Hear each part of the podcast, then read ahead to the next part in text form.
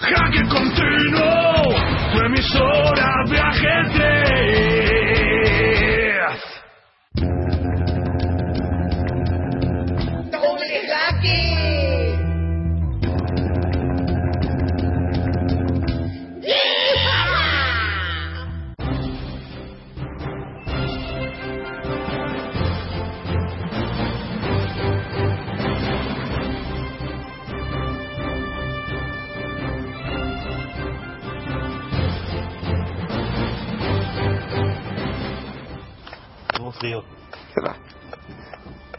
Buenos algo, esto es Doble Jaque, un programa sin sentido del humor, pero con un humor con sentido. Sentido y pausa. Sentido. El programa de hoy lo podrán escuchar a cualquier hora, pero lo estamos grabando en la calle. Hoy, al contrario de cuando estamos en el estudio, a la izquierda y al volante del vehículo me encuentro yo y... bueno, voy a empezar. Buenos algo, esto es... Sereno ya te digo, no vengo de ducharme casa de mi madre. Bueno, bueno es algo. Esto es Doble Jaque, un programa sin sentido del humor, pero con un humor con sentido. Sentido y con pausa, sentido. El programa de hoy lo podrán escuchar a cualquier hora, pero lo estamos grabando en la calle. En concreto, hemos empezado a grabarlo en el coche. Hoy, al contrario de lo que viene siendo habitual cuando estamos en el estudio, a la derecha está el insigne maestro internacional Carlos García Fernández. Y a la izquierda, el conductor del coche y editor de la revista Jaque, no sé si es el orden correcto, es Yago Gallac. Bueno. Recién llegado de, de un periplo por tierras mexicanas, ¿no? Y sin nada más que decir, arrancamos. bueno, el programa de hoy eh, lo vamos a, ahora nos vamos a dirigir a- al centro del Carmen, eh, un centro cultural. Se apaga la música de la radio del coche. un centro cultural eh, llamado Centro del Carmen, en el cual eh, vamos a acudir a una presentación de una de un libro Nevea, que es la, una nueva edición con un catálogo bibliográfico sobre todo lo que ha habido en el ajedrez Bibliografía. la bibliografía ajedrecística a partir del- de la Edad Media hasta nuestras fechas, Palucía y Lucena, etcétera. Hombre, Desde que yo era pequeño. Exactamente. Así es que nos dirigimos, cortamos la grabación y dentro de poco nos vemos allí, en el centro del carro.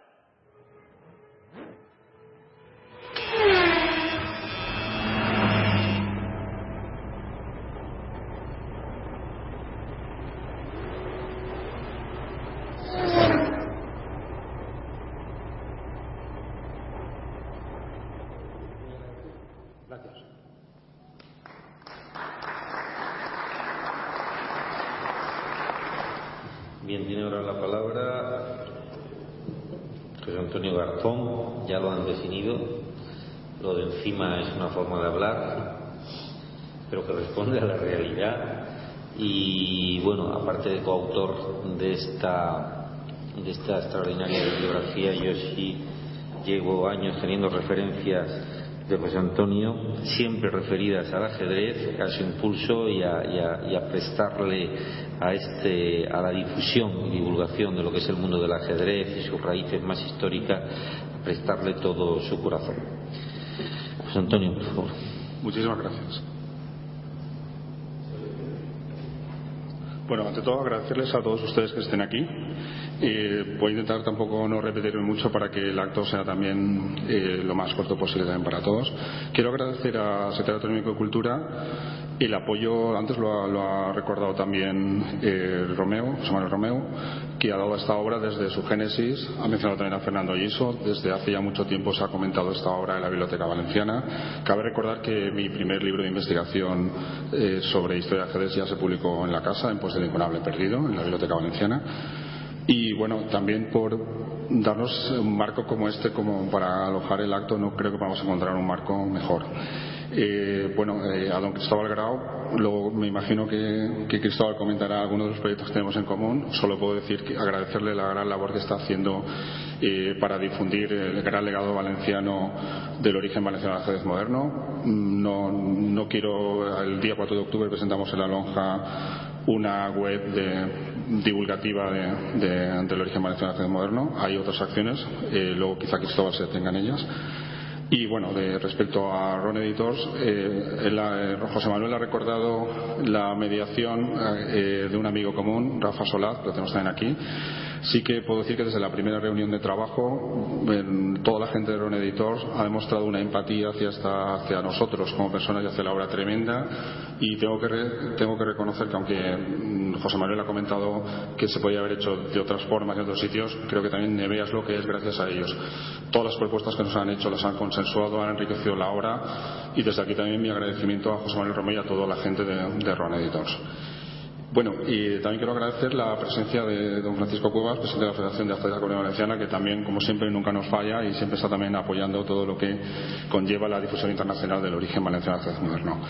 Eh, en representación de los tres autores, mm, me corresponde a mí un poco el presentarles mínimamente por encima la obra. Es una obra muy compleja y, por lo tanto, tan solo voy a presentarla superficialmente para que ustedes ya en su momento la saboreen. Eh, como aquí hay diversos autores y cualquier obra, una vez el, autor la entrega a la imprenta, hasta cierto punto ya no le pertenece. Si esto nos ha pasado con otros libros, puedo asegurar que con este ya tenemos ese distanciamiento de una obra que nos ha dado tantas alegrías y satisfacciones, también muchos sinsabores.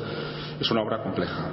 Eh, quiero decir que la obra, los tres autores la, la, concebimos de una forma solidaria. Es decir, solamente la conjugación de tres espíritus afines, tres amigos, que tenemos en común la pasión por el ajedrez, por sus libros y por su historia, ha hecho posible que esta obra esté hoy aquí presentada. Eh, esto, es un, libro que sobrepasa con mucho la voluntad de una sola persona, es una obra superindividual. Eh, es cierto que, don José Palucie, que hizo el único antecedente conocido de este trabajo, le corresponde a este insigne autor catalán, y realizó un primer ensayo de bibliografía española en 1912. Y nosotros, a través de, esta obra, le rendimos dos homenajes. Primero, al dedicarle la obra a él, y otro, al, recordar la efemérides, 100 años después de aquel primer ensayo, publicamos el nuevo ensayo de bibliografía española ajedrez. Pero con todo lo que se ha descubierto en los últimos tiempos, los nuevos métodos de trabajo, y desde luego el trabajo de Palucci que fue tremendo, eh, el nuestro era muchísimo más complejo, como ahora a continuación intentaré mostrar. Eh, nosotros lo primero que encontramos, eh, bueno, quiero comentarles que van a ver en, las pantallas algunas imágenes del interior de la obra que más o menos son complementarias a, mi exposición. La primera dificultad que encontramos nosotros es que, ¿qué es NEVEA? Pues es una, bueno, NEVEA es el acrónimo de Nuevo Ensayo de Bibliografía Española. Esto habría que decirlo de entrada. Eh, es una bibliografía disciplinar temática absoluta, es decir, una bibliografía que agota el tema sobre el que trata. Nosotros lo primero que intentamos buscar es buscar antecedentes, es decir, existe la bibliografía española de la medicina, de otro campo, no lo hemos encontrado. Sí que es cierto que bibliografías han publicado muchas y buenas. Es más, eh, en nuestro propio campo en los últimos años eh, se ha publicado bibliografía italiana, la belga, la yugoslava, pero no tienen nada que ver con nuestra obra, porque son unas bibliografías que están muy bien, son de gran utilidad para el estudioso, pero es una mera relación, casi un inventario de obras vinculadas a ese país. ¿no? Eh, el método nuestro, eh, ya entro ahora a valorarlo, consiste en, el estudio y recuperación de todos los documentos vinculados al ajedrez español dispersos por el mundo, libros y manuscritos. Abraza una propuesta del siglo XIII al XX. Eh, otra de las exigencias autoimpuestas es que todos los documentos se han consultado directamente del original. Es decir, no se toca de oído ni, se basa en trabajos de otras personas que se mencionan, pero no, solamente nos sirven como referencia. También se han reproducido por primera vez imágenes de todos los documentos. Eh, voy a sobrevolar un poco la obra eh, para que cuando ustedes la vean, eh, el libro tiene dos niveles de, lectura. Es decir, nosotros hemos intentado, junto con el equipo de Ron Editors, que lo que es el cuerpo principal de la obra, el lector, el estudioso, el amante del libro, pueda, sin tener un gran conocimiento de ajedrez, pueda desenvolverse, navegar por la obra con toda la facilidad del mundo. Eh, el diseño, y, creo que ahora se corresponde con las imágenes, la ficha modelo es la que ahora estamos viendo. Eh, sería una descripción estrictamente bibliográfica de la obra, el título, el autor, la ciudad y el año si se sabe, un, una descripción eh, bibliográfica y codicológica y un primer estudio de la obra desde una perspectiva más bibliográfica y humanista, si se quiere. Luego se incluye siempre alguna imagen, si la obra es muy importante, varias, y siempre lo estamos viendo ahora, eh, hay una bibliografía específica de esa obra, para que el estudioso venidero que quiera profundizar, pues, que hace una tesis sobre este o aquel otro autor o esta o aquella época, tenga una bibliografía específica de esa obra que es complementaria a la bibliografía general. Las, grandes aportaciones técnicas, por ejemplo, ahora estamos viendo Escas de Amor, eh, se han reservado para la segunda parte de la obra. Ahora bien, en el caso, por ejemplo, de Escas de Amor, que como ha recordado el secretario autonómico de Cultura, es el primer documento de ajedrez moderno, es decir, el documento original donde se crea la reina, evidentemente ahí hemos incluido la partida y, es decir, cuando el documento tiene una importancia tremenda, pues se va a incluir también en lo que es el cuerpo principal de la obra. Las aportaciones, digamos, eh, más técnicas, más características, están en una segunda parte que hemos llamado eh, notas con apuntes para la historia del ajedrez español. Aquí vamos a incluir también una biografía, que también es una novedad, de todos los autores que han elaborado un libro, un manuscrito de ajedrez. En, estas notas eh, pues hay importantes novedades, pues por ejemplo desde eh, ejemplares conocidos de las obras antiguas que exhumamos por primera vez en diversas bibliotecas eh, mundiales. nosotros hemos calculado que la obra ha colaborado aproximadamente 100 bibliotecas, las principales bibliotecas del mundo y una tercera parte aproximadamente han cedido imágenes para, para la obra. Pero voy a comentar algunas curiosidades que, por ejemplo, estando aquí en Valencia, pues ha aparecido el ejemplar eh, del libro de Lucena de 1497 que había pertenecido al bibliófilo valenciano Vicente Salvá. O sea, hay muchas contribuciones de, ese tenor. Si tuviéramos los autores que, eh, que señalar cuál es el hito más relevante de la obra, tendríamos que, plantearla a la obra como tal, como conjunto. No, somos capaces de extraer. Eh, creo que hay aportaciones significativas en todas las fichas, porque cada, ficha sentada en NEVEA eh, ha requerido una investigación propia para esa obra. Eh, de todas formas, evidentemente hay importantes eh, aportaciones vinculadas con todos los grandes nombres y obras de la historia del ajedrez. Pues, por ejemplo, hay aportaciones muy importantes sobre Escas de Amor. Aquí, por ejemplo, voy a comentar una que es, una aportación de profesor Antonio Ferrando. Por ejemplo, la, muerte de Fenollán en 1490, que si ahora miramos cualquier bibliografía sobre los autores, este dato no aparece por ningún lado y las modernas investigaciones nos dicen que debe fallecer sobre esa fecha. Esto es importante porque vendría también a a confirmar la datación que se había defendido en otros trabajos sobre el poema. Eh, hay aportaciones muy importantes sobre el famoso libro de Francis Vicent, fue el primer libro impreso en Valencia en 1495, sobre ejemplares del libro de Lucena, sobre Damiano, sobre Ruy López, sobre Alfonso Cerón. En la obra casi todas las imágenes eh, se reproducen por primera vez. Creo que hay entre 40 y 50 documentos que por primera vez pisan el escenario bibliográfico español. Los dos lo decimos en la introducción. Eh, las novedades las hemos guardado durante todos estos años como oro en paño. Es decir, no, hemos tenido la tentación de publicar un artículo o una reseña. aquí lo hemos guardado todo con el riesgo que a veces esto, esto conlleva.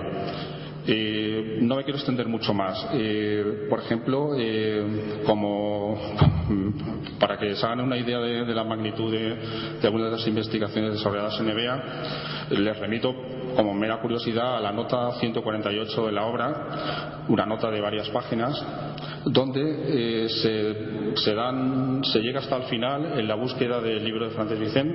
En trabajos anteriores habíamos acreditado una venta en Barcelona de la venerable obra en 1913, pero aquí vamos a aportar ya datos eh, la relación comercial, documentos, cartas, incluso planteamos la hipótesis de la futura aparición del libro a corto plazo, pero bueno, ya lo saborearán ustedes cuando vean el libro. Al final hemos incluido eh, como novedad un glosario de términos técnicos, eh, locuciones ajedrecísticas y también primeras presentaciones mundiales de temas. Aquí el estudioso, aquí tenemos varios titulados de ajedrez, va a poder encontrar a lo largo de estos ocho siglos eh, por ejemplo, cuando se presentó por primera vez el enroque, cuando se presentó eh, pues la captura al paso. Voy a poner un par de ejemplos para que se hagan ustedes idea de lo que estamos hablando. entre los estudiosos goza de consenso la idea de que una palabra tan ajedrecística como gambito, que recordemos que es una especie, es un sacrificio normalmente de peón en la apertura, aparecía por primera vez en el libro de Ruy López en 1561. Pues bueno, viendo, si vamos al índice, al glosario de términos técnicos, vamos a encontrar que nosotros hemos encontrado en 1502, además en un documento vinculado a Valencia y, al ajedrez de los pioneros valencianos. Eh, también, pues por ejemplo, eh, si han oído hablar del famoso jugador Bobby Fischer, que al final de sus días eh, propuso una nueva revolución en el ajedrez, por suerte respetaba la revolución valenciana porque él no modificaba el movimiento de las piezas, sino solamente su emplazamiento. Es lo que se llamó Fischer Random Chess, ajedrez aleatorio. Está muy bien porque no, no quiere modificar el reglamento, pero Bobby Fischer pensaba que con la intrusión de las máquinas y la enorme preparación de los jugadores actuales, había llegado el momento de empezar de nuevo y sortear el emplazamiento original de las ocho piezas mayores y él presentó eh, su ajedrez aleatorio. Pues bien, nosotros hemos encontrado antecedentes del ajedrez aleatorio en Valencia en 1500. Esto es sorprendente y esto en el glosario se va a poder ver. Bueno, voy a terminar. Eh, les agradezco de nuevo la asistencia a todos.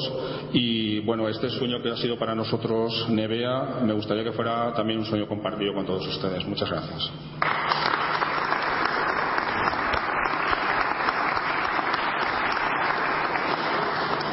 Muchas gracias, José Antonio. Tiene ahora la palabra otro de los coautores, eh, Josep Alió. Si eres organizador de torneos y quieres darles difusión, promocionalos en tu radio 24 horas de ajedrez Jaque Continuo. Anuncia cada uno de tus eventos desde hoy y hasta que termine por tan solo 10 euros. Promoción especial válida hasta diciembre de 2012. Consulta el resto de tarifas en www.jaque.tv. Bueno, estamos aprovechando la, presentación del libro Nevea con... El hombre más sexy de la ajedrez valenciano. Exactamente, el presidente Francisco Cuevas, Paco Cuevas.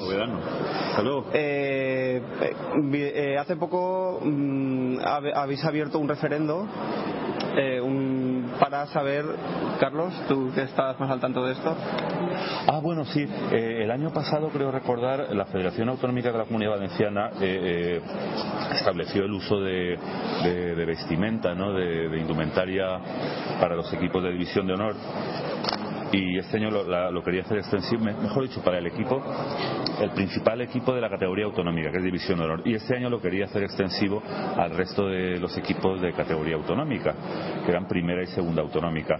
Entonces parece ser que en una reunión convocada eh, recientemente en, la Pechina para hablar de eso y de otras cosas, pues eh, hubo algunos equipos que se quejaron del gasto que en tiempos de crisis y con el aumento necesario que que se ha tenido que implementar de cuotas ¿no? para, para sacar adelante el ajedrez valenciano, pues eh, algunos equipos, como digo, se quejaban de que, de que eso era muy costoso. Y entonces el presidente, en un gesto que yo creo que le honra, no porque esté delante, porque él ya sabe que cuando tengo que criticar le critico, pero en un gesto que creo que le honra y además de verdad, eh, eh, decidió hacer un referéndum, o referendo, como se diga, eh, para que los propios presidentes del club decidieran si esto se aplicaba ya en el 2013 o se posponía para esperar tiempos económicos mejores. Bueno, a ver, eh, mm, cuando la idea surge el año pasado, el único objetivo que tenía era buscar eh, eh, con la uniformidad el que los clubes pudieran recoger unos recursos que les ayudaran a, a buscar patrocinadores, colaboradores a, través de la uniformidad deportiva. ¿no? Eh, eso también nosotros pensamos que daba una buena imagen del ajedrez. Eh, el ajedrez, sobre todo en la competición interclubs, pues se empezaba a ver como un equipo y no que cada uno iba de, cualquier forma. Y ha habido una buena aceptación por parte de la mayor parte de los clubes. Eh, lo que pasa es que bueno, pues siempre hay gente que, que, entiende que tiene que tener esa libertad de vestir de una forma o de otra. ¿no? bueno, el objetivo de la Junta Directiva siempre ha sido lo mejor para los clubes. Y, lógicamente, en la reunión de presidente que tuvimos el mes pasado, pues hubo una serie de propuestas de dos o tres clubes de que no estaban muy de acuerdo en la obligatoriedad y bueno, y yo públicamente dije que haría una consulta y lo que eh, lo que surgiera de esa consulta es lo que se aplicaría este año en la competición interclub en el 2013.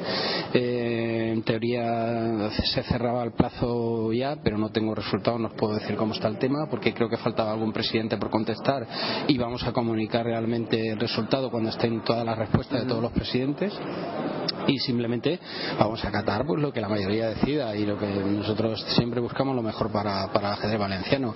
Habrá gente que, le habrá parecido muy bueno el ir uniformado y tener unos patrocinadores y gente que colabora con los clubes y habrá otra gente que preferirá sacrificar esos recursos y ir como, como les apetezca ir a jugar. ¿no? eh, hombre. Personalmente, ¿en qué postura se, se encuentra Paco?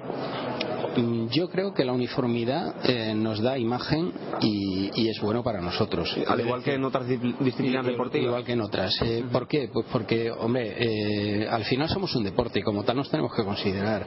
Y, y, concretamente este año que tenemos como proyecto el que se juega la última ronda de la competición interclub en una sala conjunta, en un, en un pabellón deportivo, donde van a participar 576 jugadores, hombre, pues yo creo que va a ser una fiesta eh, única hasta la fecha y entiendo que, que la gente pues tiene que dar una buena imagen, una buena imagen mm, y de que toda la retransmisión deportiva que se haga de ese evento y todos los medios que acudan allí, pues vean que eh, el ajedrez como deporte es algo que valga la pena, ¿no? Uh -huh.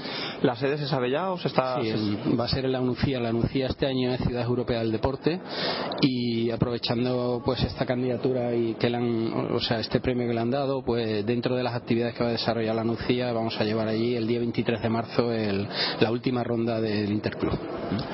Bueno, yo, yo quiero aclarar a nuestros oyentes que yo no es que esté en contra de la uniformidad, lo que estoy en contra es de la obligatoriedad de la uniformidad y no creo que ningún equipo que, que tuviera el patrocinio de. Resulta sí, sí la obligatoriedad. Claro, exacto. Cada uno podrá ir como quiera. Yo estoy seguro de que a cualquier equipo, por lo menos en lo que yo conozco del ajedrez valenciano, a cualquier equipo que un patrocinador le ofreciera una cantidad que iba para sufragar gastos, ¿no? A cambio de que le llevasen publicidad en camisetas, polos, chaquetas, no lo iba a rechazar, pero sí que sé de muchos equipos por ejemplo el mío está en segunda autonómica que apenas tiene dinero para pagar la, la, la licencia de, de, de, club que, ¿Y el local? que ha subido ¿no? Uh -huh. y bueno el local se lo cede el, el ayuntamiento ¿no? hablo del Moncada pero claro entonces eh, un gasto de uniformidad salvo que fuera algo simbólico como digamos una, una bufanda o, no, yo creo que las cosas se hacen bien o no se hacen quiero decirte yo estoy de acuerdo que, que la situación es delicada para todo el mundo ¿vale? pero a mí me da la sensación también de que eh, al margen de un, un, la situación económica que le pueda afectar a algún club, porque realmente hay falta de recursos, eh, también hay un, un, empecinamiento personal de algunos jugadores de que han jugado toda la vida de, de una forma y ahora pues no están muy de acuerdo. Es que, es que yo en, creo que como tú has dicho, no, no o las cosas se hacen bien o no se hacen. Muy de acuerdo. ¿no? Entonces, bueno, no pasa nada, hay que, hay, hay que asumir lo que quiere el que juega, el que participa y de ahí el referéndum y, y el, que, el que asumamos. El pecado todos. original, Paco, yo creo que es que, que, el problema económico, porque yo creo que a nadie, empezando por mí, eh, le molestaría llevar una chaqueta elegante, una cazadora, además se puede usar en... Bueno, un, yo me acuerdo hace muchos años del Ateneo Marítimo con eh, Cegama, que tenía unas chaquetas con el escudo del Ateneo Marítimo que era precioso, azules y tal.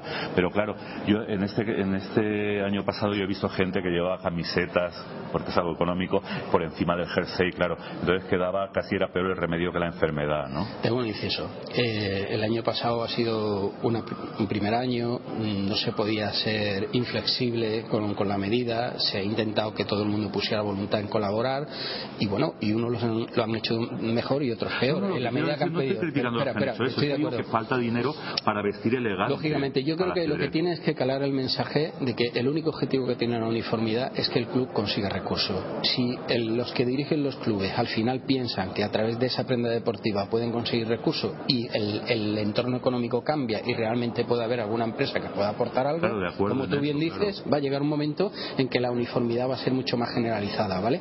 Pero también hay otro enfoque y es que, eh, sobre todo en los niños, en los niños que representan a, a los clubes mm, ya teníamos que intentar implicarlos en que esa uniformidad ellos la vean algo totalmente normal. Pero es un que- proyecto a medio largo plazo que dará sus frutos con el tiempo. No creo porque el- el- la ruptura y el cambio que hemos hecho ha sido muy fuerte. Entonces, eh, en la medida en que la gente vaya asumiendo que es algo normal, que la gente vaya equipada y tal, y a ¿Alguna- medio plazo, pues todo el mundo empezará a considerar que bueno, pues que, que jugar al ajedrez pues que que hay una cosa que no ha pensado ningún dirigente del ajedrez, yo creo, y es que el ajedrez es un deporte muy sui generis.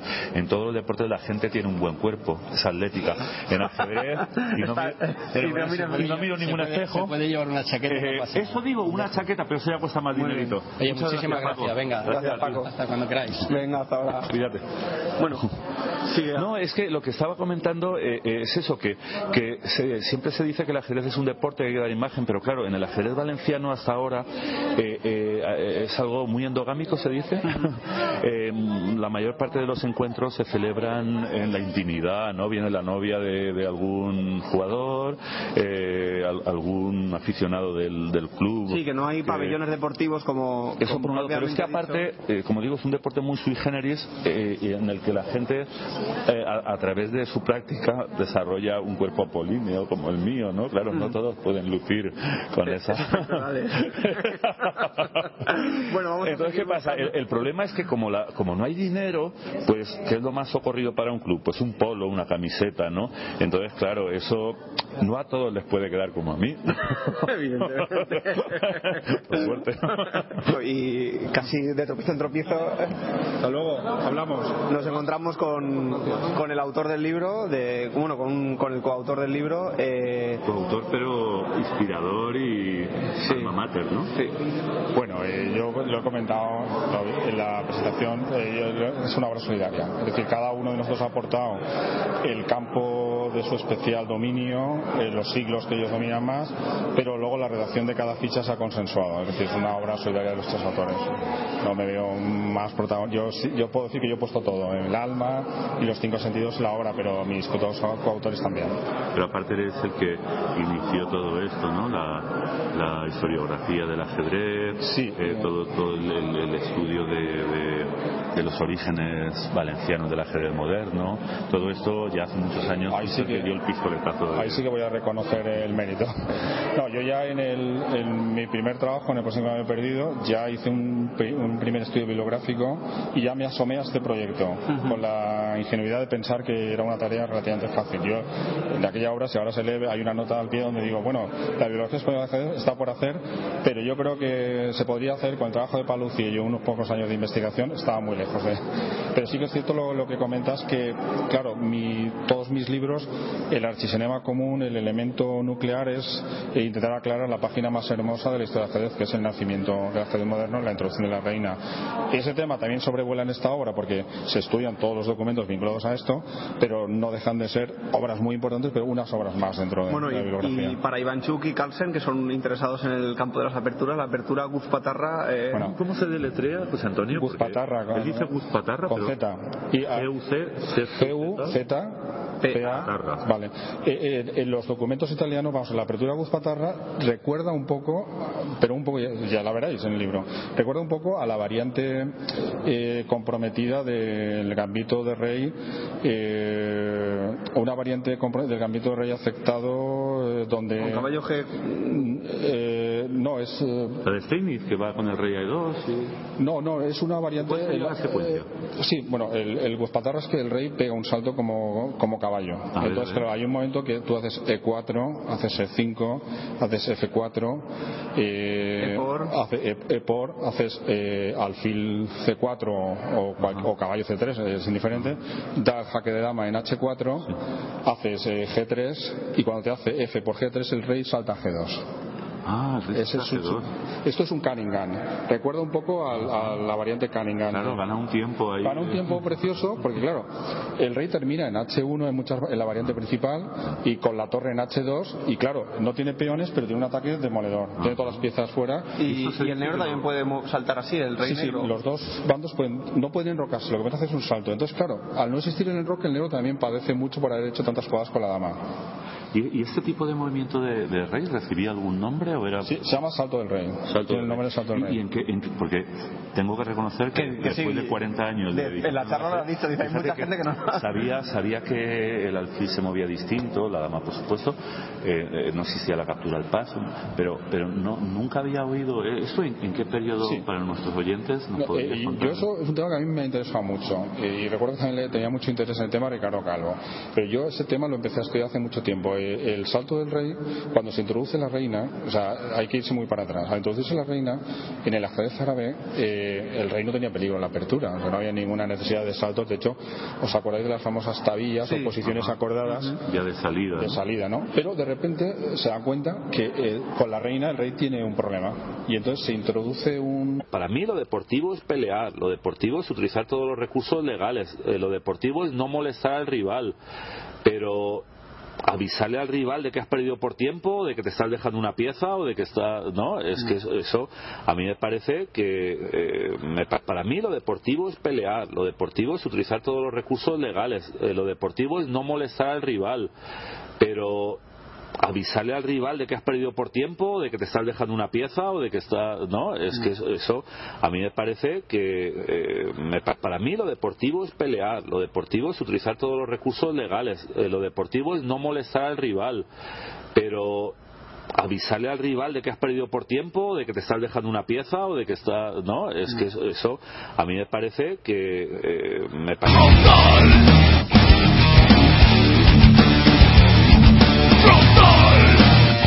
cuando tiene problemas en el flanco del rey el rey se va a C2 de un salto.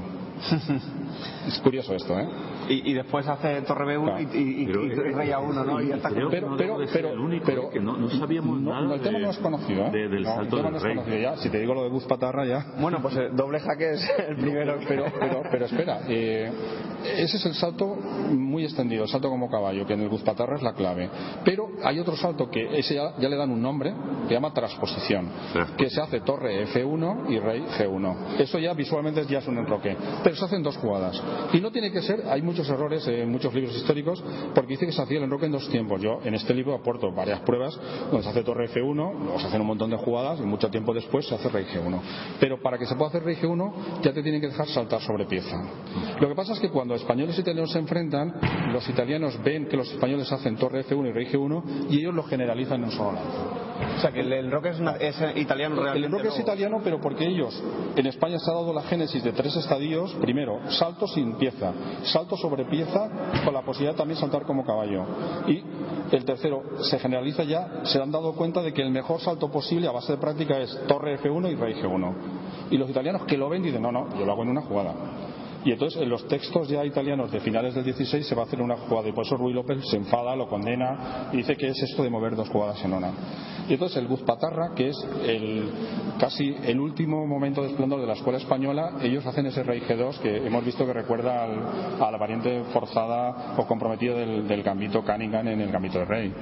¿Y esto, José Antonio, cuando desaparece y ya se queda, digamos, el enroque como lo conocemos, ¿no? Como único movimiento mm, raro ¿no? del rey?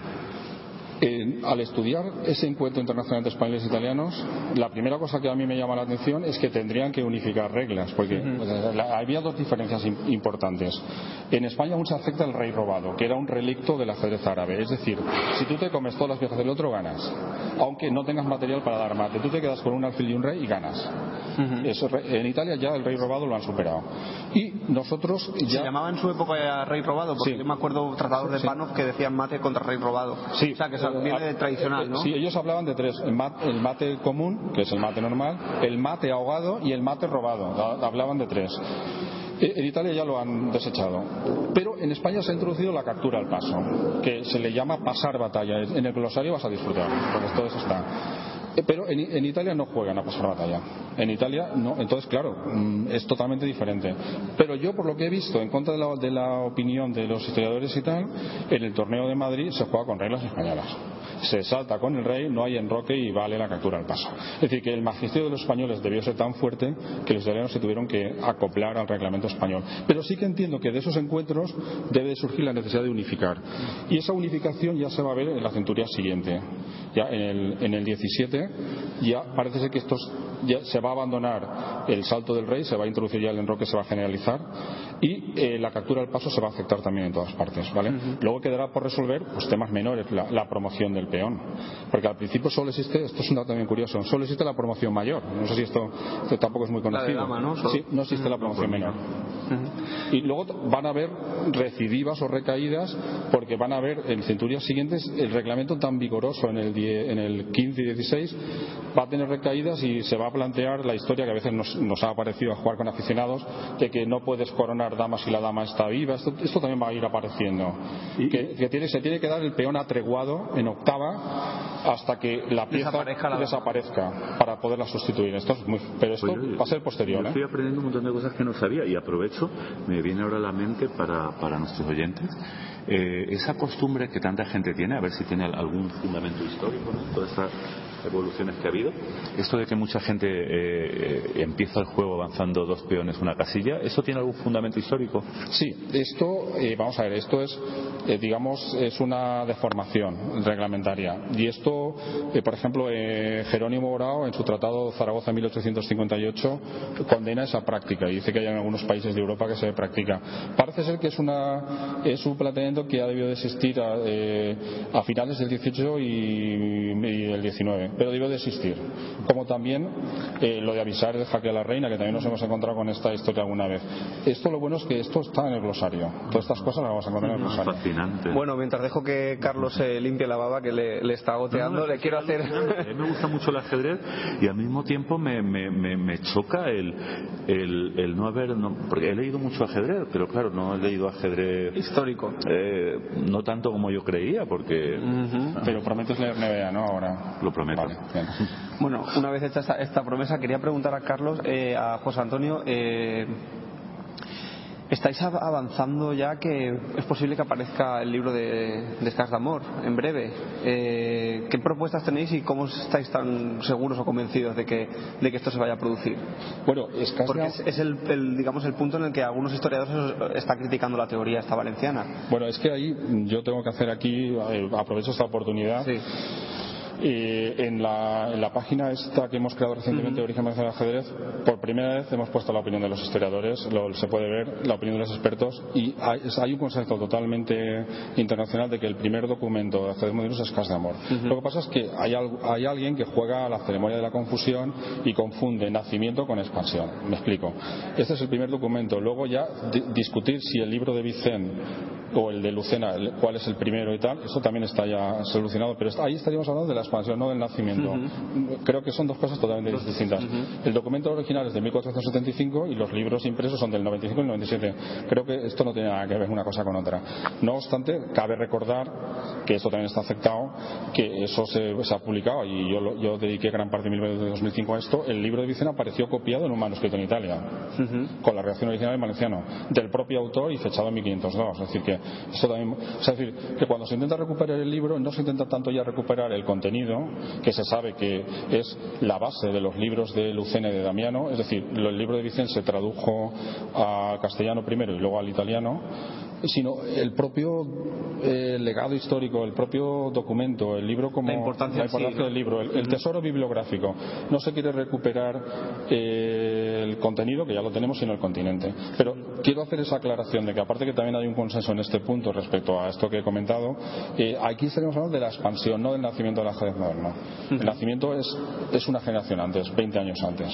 De hecho, lo he comentado en la presentación, eh, en el libro aparece una comprobación documental de que el poema fue elaborado en 1475 en el nuevo libro, pero es que aparte se aporta un dato crucial, tremendo, novedoso, y es la muerte de uno de los poetas en 1490. A partir de ahí ya no hay ni siquiera eh, posibilidad de poder tratar el manuscrito más allá de ese año. Recuerdo que el año pasado o hace dos estuvimos hablando y me comentaste que mm, eso de mm, que había descubierto, entre comillas, eh, Arriaga sobre el ajedrez egipcio eh, era un, error que ya mm, un error que ya cometió Brunet. Y Leonzo García justo ahora hace poco en México que acabamos de llegar de- de- del festival de, la UNAM me comentó otra vez que volvió a insistir en lo de Arriaga. Yo le yo a, a García sin el criterio histórico que tú tienes le, le dije que Brunet se había equivocado. Me, te cité a ti pero no supe darle. Qué respuesta sería Bueno, ver, yo- yo- yo- a mí me lo, me lo ha comentado una vez que hablé con Arriaga, tampoco he leído si ha publicado algo al respecto, él estaba muy ilusionado con esta idea. Eso es una idea que ya se aclaró en el siglo XIX, pero para que te hagas una idea, en el, en el congreso que hicimos en Valencia en 2009 vino uno de los mayores expertos mundiales en arqueología vinculada al ajedrez, es el arqueólogo director del Museo del Juego en Suiza, Uri Seller, y arqueológicamente eso no se sostiene, no ha aparecido absolutamente. Fíjate que si precisamente algo pasa con los egipcios es que metían en las tumbas todos los bienes y enseres vinculados a su vida, a su ocio y tal, y, el juego que aparece es un set. No hay ningún rastro ni no tiene ningún soporte documental esto, y ahí es donde Brunet se emperró en esta idea y ya en su momento eh, le refutaron, pero hoy en día, eh, desde parámetros ya no solo técnicos sino arqueológicos, esa idea no tiene ni pies ni cabeza, pero bueno. Si Eh, se publica algo, espero que sea con pruebas, que sea con argumentos, que sea con textos. Eh, lo digo porque, por ejemplo, sí que hay algunos relieves y, y dibujos y grabados donde se ve jugar a- al faraón y con su esposa a un juego, pero que ese, ese juego es el juego que yo he comentado, que al verlo en perspectiva te puede parecer ajedrez, pero eso está, eso está muy aclarado. ¿eh? Eh, aparte de que llevas siete años trabajando en este, en este libro, como habéis comentado, aunque lle- llevéis bastante más, ¿cuántas horas le habéis podido dedicar a a la pura escritura? Aparte solamente de la documentación, Mm, no soy capaz de decírtelo. Yo te puedo decir que lo he comentado, yo tengo la sensación a- al tener la obra ya expuesta a la opinión pública y al servicio de los lectores y estudiosos, veo un distanciamiento incluso mío sobre la obra porque dices, ¿cómo os puedo hacer esto? Es decir, yo sé que yo he tenido sesiones de, yo qué sé, de fines de semana, pues a lo mejor dedicar a esta obra, pero seguidos, eh, yo que sé, a lo mejor dedicar eh, 40 horas, muchos fines de semana. Eh, o sea, hace una dedicación en horas no soy capaz de medirlo, pero ha sido tremenda, tremenda. cuando uno empieza a, a barruntar ese tipo de obras, eh, ¿ve el horizonte o no lo ve? Nunca sabes cuándo puede terminar, porque la obra va, va cre- va Sí. creciendo, como has dicho antes. Es ¿no? una- Llega un momento que dices, tengo que parar en algún momento, ¿no? No, no, nosotros esto sí que lo teníamos claro. Si parábamos era por, por agotar el tema, es decir, porque habíamos logrado nuestro propósito. Sí que es cierto que en el camino, de repente crees tener más o menos ya esa relación de obras mm, que van a ser incluidas en NEVEA y te encuentras que en una biblioteca te aparecen dos manuscritos de. Y entonces, bueno, esto es interminable. Es decir, es evidente que, por eso le hemos llamado ens- eh, nuevo ensayo, que el tema de los manuscritos eh, eh, a lo largo de los años aparece alguno más, pero nosotros ya lo decimos en la introducción. Si nosotros con esta obra también incentivamos a que aparezcan más tesoros, encantados. Pero nosotros la obra la hemos intentado, eh, hemos intentado agotar el tema. Este ha sido nuestro propósito. Esperemos habernos acercado bastante a esa idea. Y yo, bueno, darte las gracias, aparte de por el, el enorme valor intrínseco de tu obra, por lo que supone, y lo estaba pensando antes al ver la mesa, de, toque de atención a las autoridades de la comunidad valenciana, porque están manteniendo la llama del apoyo al ajedrez viva, ¿no? Eso también es importante. Me gusta esa reflexión, Carlos, de verdad, porque eh, sabes que estas cosas cuestan y yo creo que ahora sí que hay un compromiso eh, fuerte por parte tanto de la Generalitat como de la Concejalía de Deportes de Valencia, pero sí que es una cosa en la que estando solo es muy complicado llevarlo adelante. Yo, como me conocéis, no, no he cejado en estos 20 años en que estoy investigando el tema y no, lo- no lo voy a hacer. Es decir, esto es mi pasión y es mi vida también. Pues muchas gracias. Muchísimas gracias, Juan. A vosotros. Si eres maestro de ajedrez y quieres dar clases, anúnciate en tu radio 24 horas de ajedrez Jaque Continuo. Promociona tus clases todos los días por tan solo 5 euros al mes. Y ahora puedes probar dos meses por el precio de uno. Promoción especial válida hasta diciembre de 2012. Consulta el resto de tarifas en www.jaque.tv.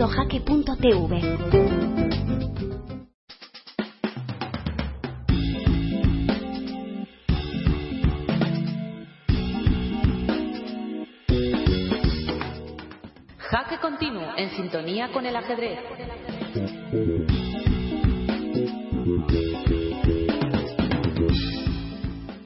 Eh, Bueno, y ahora, eh, y ahora vamos a subir un poco la energía en Anaeva eh, con un, un, un restaurante vegetariano. Sí, entonces eh, de Valencia eh, acabamos de salir de la, de la ciudad del Turia, sí, de la capital de Turia, sí, Ah. por supuesto. Pero yo estoy. A mí, Entonces a mí tenemos- no me llega el oxígeno al cerebro. Bueno, en- para que te llegue tenemos ensalada de cuscús y queso fresco a las 64 casillas, ensalada silvestre con alfileres Espera, de caballo. aclarar porque. Sí, ese es el menú que vamos a tomar y este es el... Ah, yo digo, digo, eh, bajo qué, qué esotéricas razones inspiran existían los nombres menú 18 y menú 12. Sí, los euros. Eh, los euros, sí, sí, sí. He contemplado con horror que solo puedo mirar donde pone menú 12. Bueno, puedes mirar Solo el otro. Ah, sí. vale. No, pero no quiero, no quiero, Sobrepasar los límites. no quiero caer en la tentación. Muy bien, pues eh, vamos a, a ir preparando nuestros platos fuertes de- del programa de hoy y lo vamos a hacer en Ana Eva.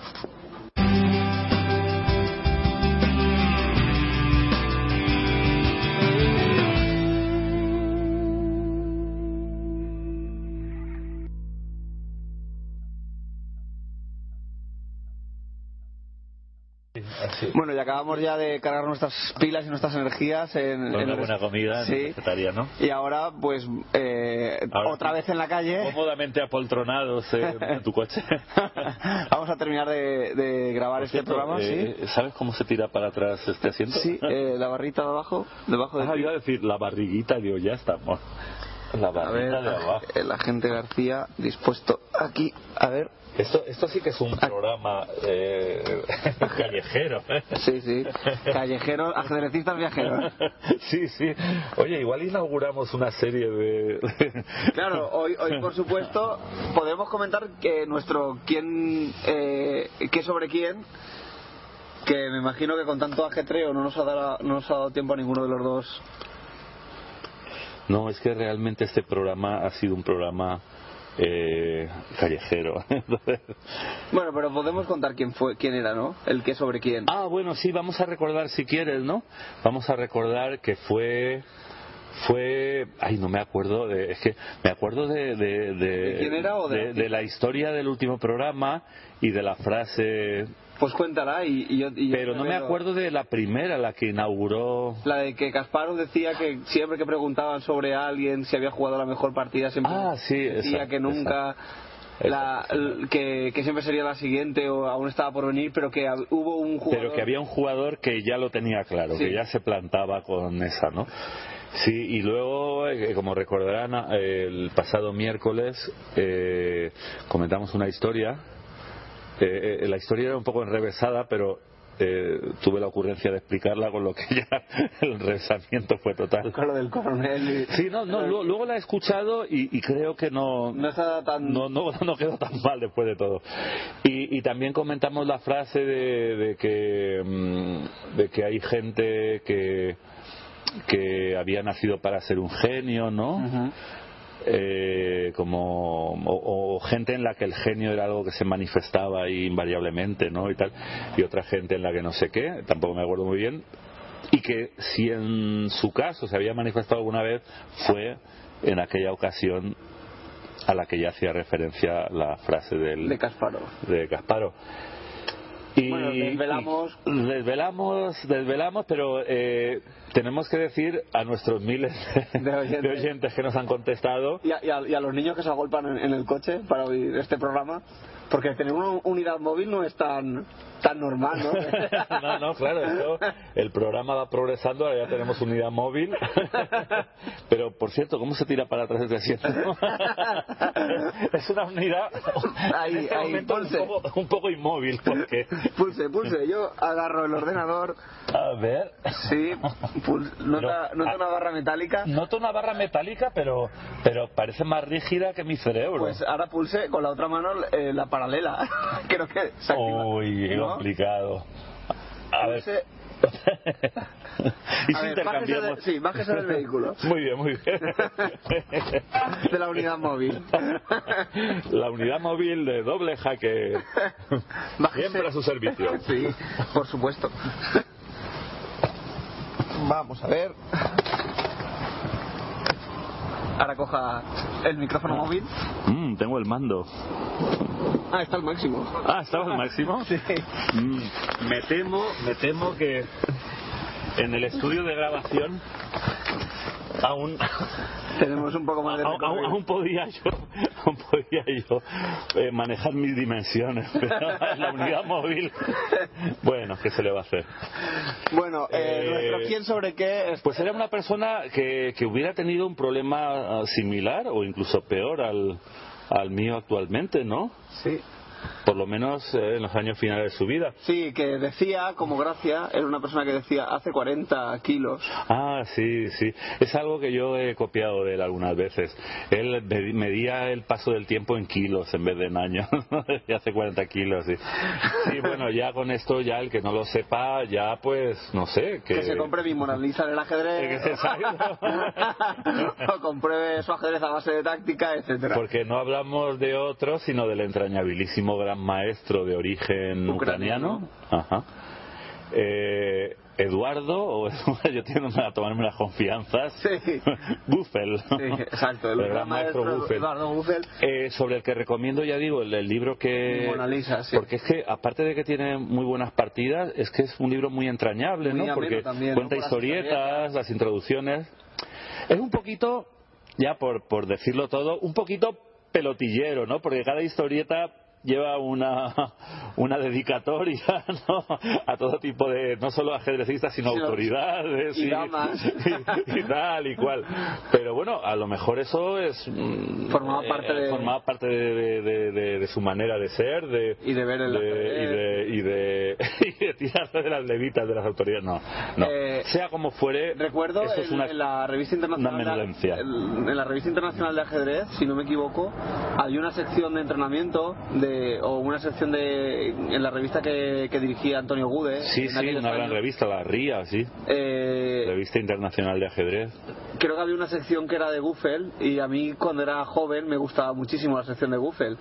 Así es que me imagino que todos aquellos que, que podáis desempolvar alguna de las revistas internacionales que tengáis en casa, seguramente os encontréis con artículos de este eh, enorme señor del ajedrez. Sí, lo era. Era un gran maestro muy, muy, muy. Y además que es una persona que a veces contaba anécdotas o gastaba chistes. A veces puedes pensar que si sería una persona un poco, parte muy buena ajedrecista, un poco banal o vulgar en alguna anécdota, alguna cosa, pero tiene una que para mí lo redimía en ese aspecto ya para la eternidad, que era cuando describe una broma que varios grandes maestros soviéticos le, le gastaron a Fischer. No sé dónde estaban, ahí lo describe, pero mi gran memoria. No quiero entrar en detalles. bueno, estaban ahí varios grandes maestros soviéticos y Fischer eran, eran jóvenes, ¿no? Y dice que le pusieron un, un problema y un problema relativamente difícil, ¿no? Y, y le dice, mira, va, como dándole a entender que era muy fácil, que ellos lo habían sacado al toque, ¿no? Sí. Y se lo pusieron a él y, y él lo miraba y no acababa de acertar con la solución y, y Buffett se fijaba en, en- en la expresión de tensión, de sufrimiento por parte de Fischer. de. Y en un momento dado, y es lo que te digo que me gustó, por lo visto Fischer encuentra solu- la solución y, y ante los ojos de Buffel se transfigura, ¿no? Dice que su cara cambió eh, de, ese, de, ese, de esa expresión de sufrimiento a una de resplandor ahí total. Y dice, no hay ningún actor en el mundo que hubiera podido. Imitar lo que en ese momento expresó el rostro de Fischer, ¿no? Y entonces el hecho de que se fijara en eso a mí me, me llegó, ¿no? Me gustó. Y bueno, es una persona que... Creo que, nos ha, creo que nos ha pasado a todos, sobre todo los que somos padres, cuando hemos visto ese, ese punto a veces de, de que, de que un hijo pequeño eh, ves, ves esa- ese, ese conato de inteligencia que está concentrado en algo y cuando lo resuelve esa, ese resplandor que se produce en la cara sería el resplandor que, que, que tendría Fischer en ese momento, ¿no? Claro, y mira, yo como no he tenido hijos, bueno, algún hijo de su madre ha habido en mi vida, pero hijos en el buen sentido de la palabra no, no he tenido.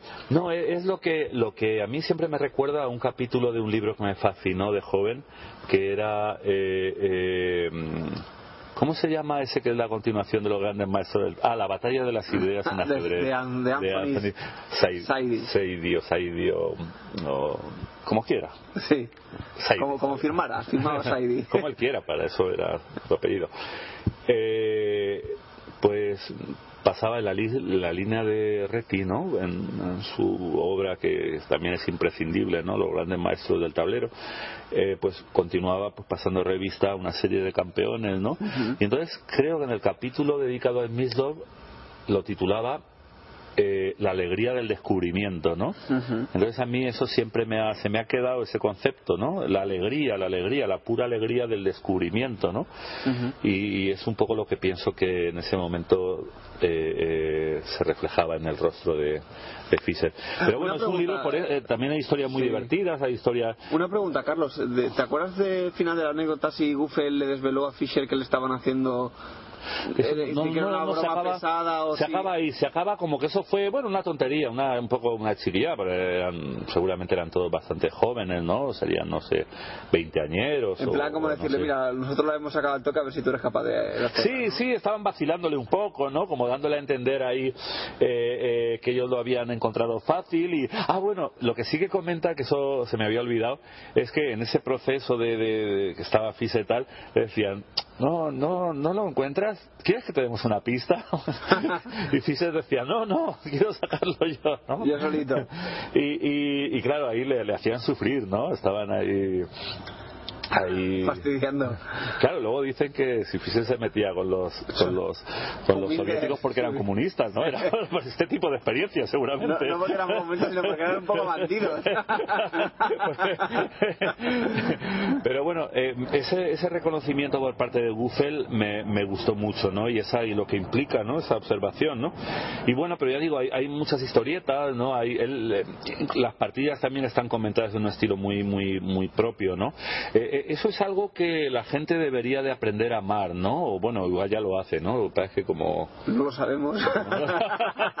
que es el, el encontrar comentaristas de, de tu agrado, porque igual que hay que buscar tu propio estilo en, en la elección de las aperturas o, o en el tipo de juego que quieres desarrollar, pero también a la hora de Aproximarse al ajedrez. Claro, a, a la hora de aproximarte al ajedrez a través de análisis de partida, yo creo que es muy importante. A mí, te digo la verdad, bueno, será porque soy vago, pero no me sirven mucho los análisis de Carlsen si son así tipo Informator. tipo informator, tipo enciclopedia, no, hombre, me gustaría si, si estoy interesado por la posición, pero ah, ya me pueden poner una posición que sea lo más alejado de mis gustos posible, que si está comentado con con un estilo que para mí es agradable, ¿no? Con gracia, Sí, yo creo con- que justamente eso también da una gran riqueza al ajedrez, ¿no? Que la, aproximación de los comentaristas muchas veces a las partidas hacen que sean más o menos agradables esas mismas partidas. Claro, ¿no? es que, es que una cosa en la que a veces caemos, ¿no? O se cae en general, es, pienso yo, en la hipertecnificación, ¿no? Y el Pero, pero ajedrez... también hay gente que se aproxima de esa manera al ajedrez, con lo cual también tiene su público. No, no, no, claro, claro, no, no. Yo solo digo porque soy un vago, ¿no? Quiero decir, las cosas, hay, eh, si a mi edad no reconozco las cosas, que si yo fuera alguien que quisiera eh, progresar en ajedrez, eh, yo valoraría sobre todo, pero como mi aproximación al ajedrez es, es más del tipo, no sé cómo decirlo, de pasar un buen rato, ¿no? de, de, de, no sé, de que me acaricie los sentidos, ¿no? Esa, esa, esa experiencia ajedrecística, ¿no? Bueno, menos voy- cuando voy a jugar torneos de rápidas, donde intento ganarme Empiezas a acariciar unos mendrugos, a acariciar unos eurillos.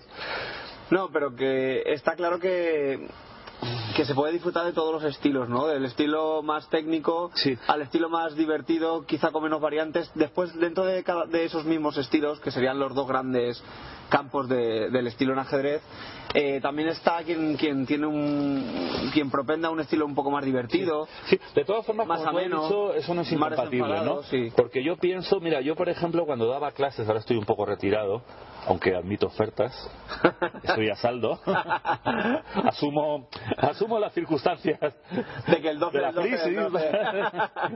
Eh, eh, soy comprensivo, me pueden ofrecer la voluntad. ¿O no?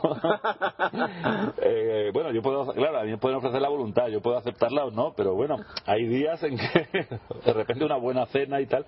No, pero hablando en serio, eh, eh, cuando yo daba clases a veces encargaba a mis alumnos que me comentasen una partida de ellos. Bueno, quitando los más espabilados que se las ponían al frizz y imprimían lo que les sacaba el frizz, cosa que, que claro, que, que demostraba que no iban a aprender mucho. Claro, claro. Pero había otros que igual ponían, pero es que eh, eh, a mí lo que me gustaba y lo que intentaba mm, premiar, por así decirlo, Era, era... que, se abrieran, ¿no? eh, sí, un poquito que la gente comente no solo la parte técnica, es que el ajedrez, es que claro, todo es técnica. Imagínate, eh, no sé en qué horario se va a emitir esta...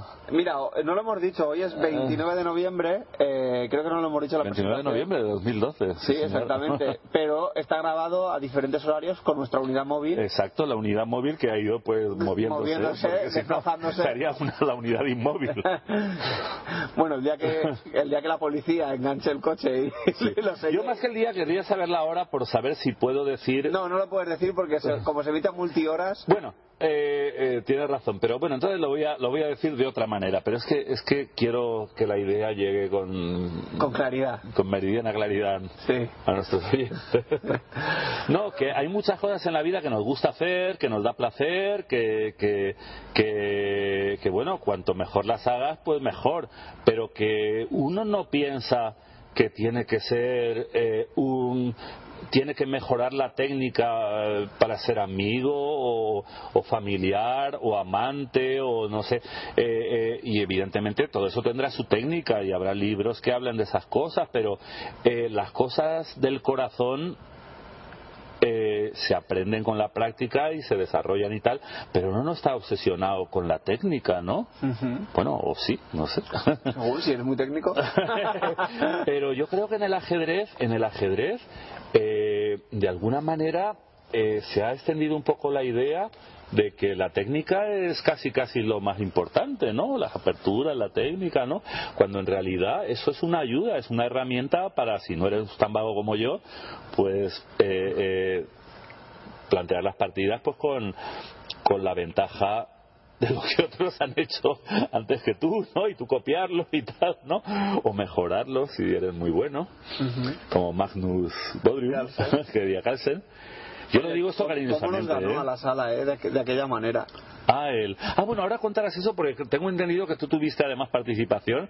Ahora no lo cuentas, pero quiero, quiero finalizar diciendo que el otro día hablaba por teléfono con un amigo que me, me dijo, ya no, te voy a retirar la palabra hasta que no cambies tu, Tu tu repertorio. con idea. No, bueno, entonces Ah, bueno. Ya, ya directamente ya que, que se vaya despidiendo de, de nuestra de nuestra amistad, ¿no? Porque eh, hay cosas que son por principio, ¿no? No, no, Como la refería... idea de Rey de Guffel. Eh, bueno, sí, yo me refería al no cambiar las aperturas, pero en, en su caso yo creo que era más bien porque la entendía, la amaba, la jugaba bien, ¿no? Y de hecho eh, eh, es, la de la inmortal, ¿no? Sí, Era una india de rey. Sí, sí. Bueno, pues eh, eh, no, él se refería a que él pensaba que, que él estaba enfadado conmigo porque pensaba que, que yo tenía mal concepto de Magnus, porque, porque digo que, que, que no es un jugador que me entusiasme y a lo mejor porque lo llamo Magnus Bodrium, pero vamos a ver, yo sé que es, el, eh, es uno de los dos o tres mejores jugadores del mundo, que probablemente se convertirá en un mito del ajedrez. Y que le quedan tres puntos para romper Bueno, la sí, barrera de sí, pero a mí eso de los puntos en realidad Sí, pero a él sí, a él sí. Por, la, por la entrevista. Sí, ah, hicieron, ahora, ahora nos a- lo cuentas. A él sí. Pero lo que quiero decir es que yo le expliqué y aprovecho para explicar a nuestros oyentes que yo yo puedo ser un poco irreverente, ¿no? Pero bueno, lo hago con Solo un cariño, poco con ¿no? cariño, sí. El hecho de que Magnus haya, haya desestimado de forma reiterada mis peticiones de, de una pequeña asignación mensual, no, yo le dije, mira, como yo amo el ajedrez y tal, y, y- y- y- no sé, como tú debes de ganar bastante dinero, ¿qué te parecería concederme una pequeña asignación? sí, yo lo hice porque Y te de y lo del Bodrium, ¿no? Pero es que, es que ni me contestó. No, no tiene nada que ver. Tampoco fui tan ruin, ¿no? de hacerle ese chantaje descarado. No, yo le llamo Magnus Bodrium porque me gusta como suena, ¿no? Eh, yo de hecho tuve un nick en un sitio de ajedrez que era Bodrium, ¿no? Ah, pues entonces ya está. Sí. Y entonces el Bodrio máximo, el Y, y claro, claro. Entonces, exacto, exacto, porque en el fondo todos somos bodrios, ¿no? ¿Eh? Unos, ¿Eh? somos, unos ¿Cómo- mínimos. todos somos bodrios en el fondo, todos ¿Cómo? somos bodrios. Porque eh, si no, si llega luego Amador con su teléfono y te da por todos los lados, ¿no? Por lo visto, ¿no? De hecho ya lo demostrará el 13 del 12 del 12. Ya lo Si demostrará. nos, si nos bueno, aunque ahí el nivel no será como el de estos monstruos, pero bueno, no, lo que quiero decir, Yago, y queridos oyentes, es que eh, eh, a mí yo siempre he admirado la tenacidad con la que Magnus hurga y hurga ¿no? en las posiciones y cómo en plan capa blanca acaba. ah, Pero claro, esto es como la pintura, ¿no? A uno le puede gustar Velázquez y a otro Picasso y a otro. ¿Los dos? Los dos, claro. O ninguno. Y eh, me ha salvado porque yo estaba pensando, qué más pintores hay. ha sido muy oportuno ese de o los dos. Entonces, ¿Ibas, eso a, ibas a decir el Greco?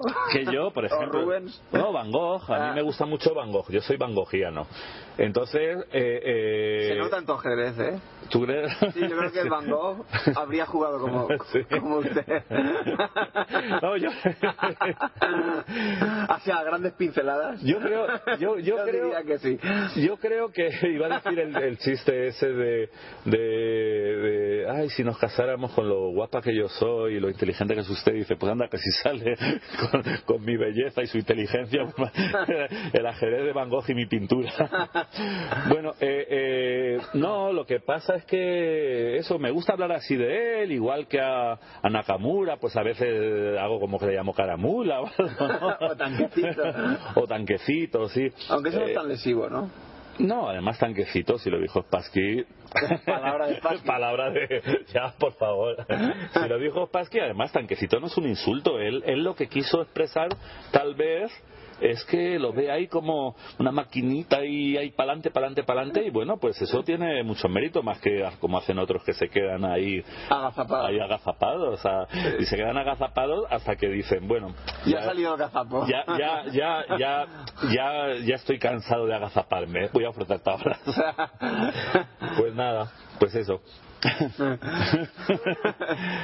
bueno, nuestra unidad móvil. La unidad móvil se podría mover un poco porque me está dando el sol en toda la... Porque señores, aunque ustedes sepan que emitimos desde Valencia, desde la provincia de Valencia y que estamos eh, eh, ya casi casi en el invierno como quien dice Sí. bueno aún no no aún queda un Sí. mesecito casi no tres Es un otoño, un, el otoño largo. Pero ha salido, ha salido hoy un día con un sol que. Esplendente, sí. un sol que está aquí atacando en el flanco de. De rey, de dama, de dama. eh, de Dama sería, Sí. ¿no? Bueno, Sí, está atacando según donde se mire, desde donde se mire.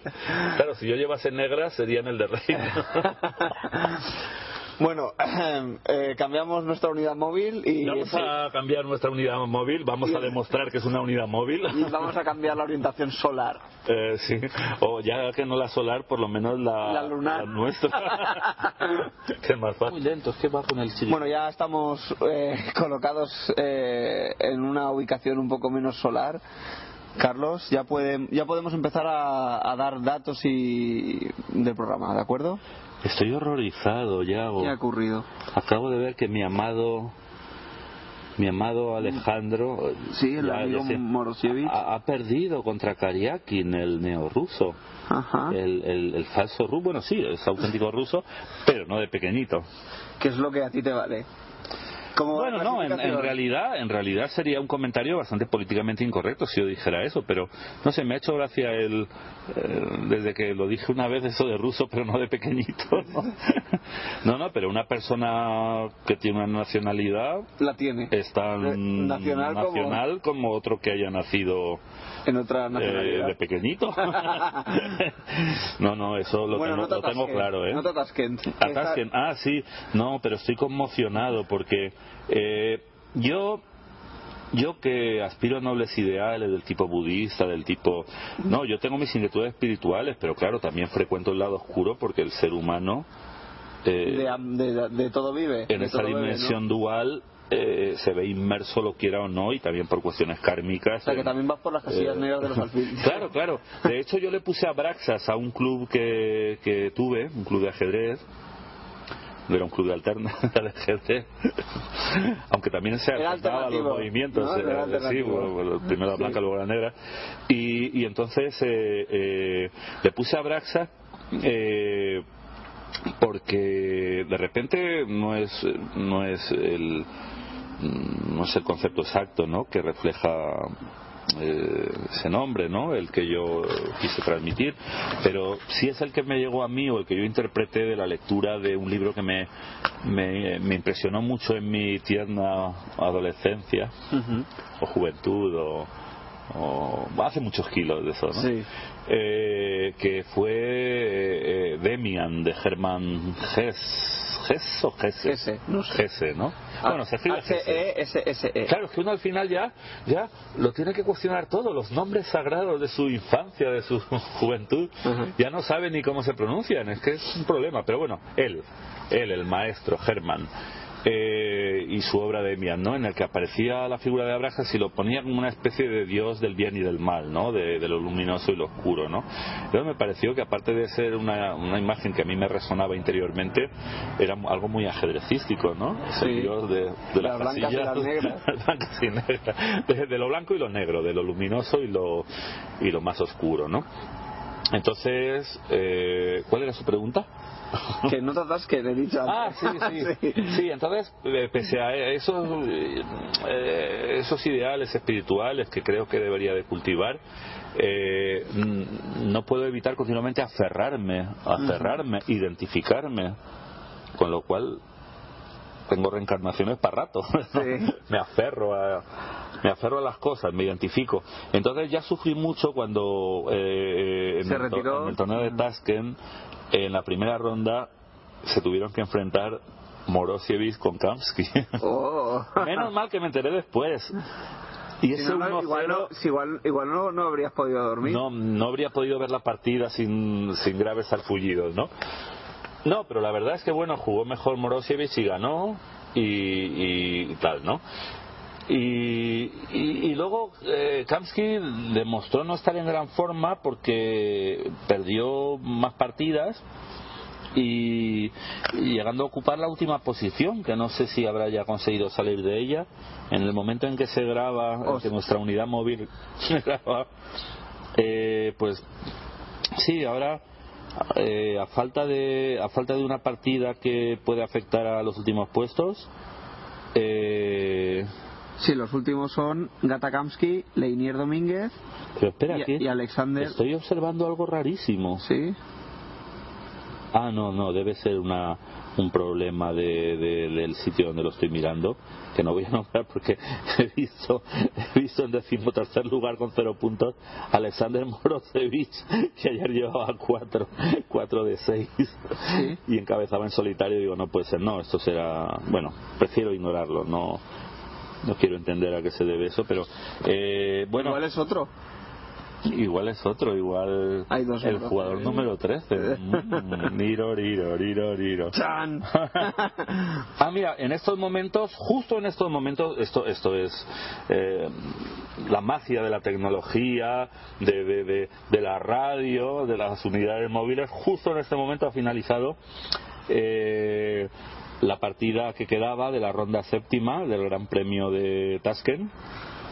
Eh, eh, con la victoria con negras eh, de, de Fabiano Caruana frente a, a Leinier Domínguez. Ha sido la única partida decidida junto a la que le gana el, el ruso, pero no de chiquitín, no de pequeñito, Al bueno de Morosevich. al bueno. No sé si será bueno o malo, pero el amor es ciego, tú sabes. Entonces, en este momento podemos dar ya la clasificación completa eh, a día de hoy, 29 de noviembre de 2012, después de siete rondas. Que tú que tienes mejor vista. No, no, está. bueno, la doy yo si quieres, va. No, vamos a decir los tres primeros encabezan la clasificación en orden descendente. Eh, Mamediarov con cuatro Siempre en puntos. orden descendente, ¿eh? No, ascendente, perdón. No, Mamed- descendente, descendente. ¿Quieres que la haga descendente? ¿Y, ¿Y por qué no me dejas que la de toda? No. Pero si son poquitos. Tú, no, no damos el jugador 13, que me da un poco de miedo. Déjame que lo diga rápido. Vale. Y además eh, demuestra a nuestros oyentes que me he tirado eh, toda la semana eh, eh, Mirando los partidos. entrenando, no, entrenando mi pronunciación. Ah, vale.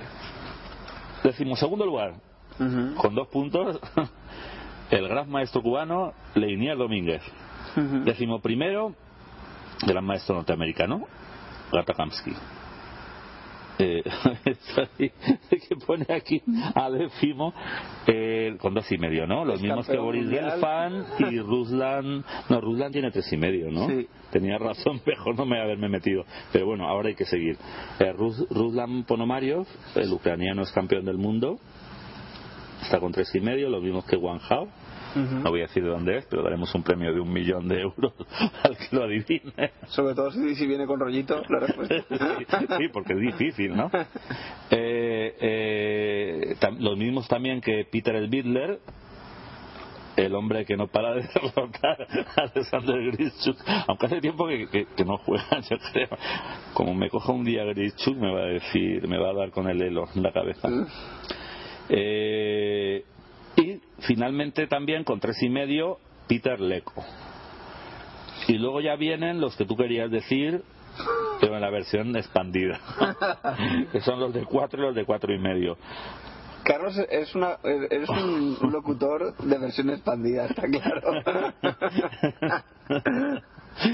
Bueno, entonces, entonces no sé por qué mi chico que llevaba 4 de 6 e, e iba primero, ahora va y pierde y es el último de, de 4.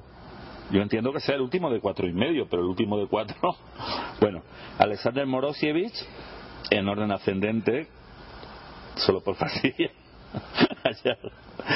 Luego Ruslan, mira, Ruslan Kasinjanov, eh, eh, ahí en un torneo donde es el peorelo, de hecho, se da la anécdota de que por pocos puntos, pero eh, Ruslan Kasinjanov es campeón del mundo en un campeonato de estos un poco light, pero Sí. bueno, pero que tenía su dificultad. Yo mismo no sé si llegaría a las semifinales, a cuartos seguro, pero a las semifinales no sé. Eh, eh, pues es el único jugador que no llega a los 2.700, todos los demás lo superan, ¿no? Y sin embargo ahí está con 4 de 7, que eso es más uno, ¿no? Sí. El tío, y además creo que imbatido, gana una y hecho la demás como un campeón. Ya te digo, yo Como no, sí. no estoy seguro de como Anand.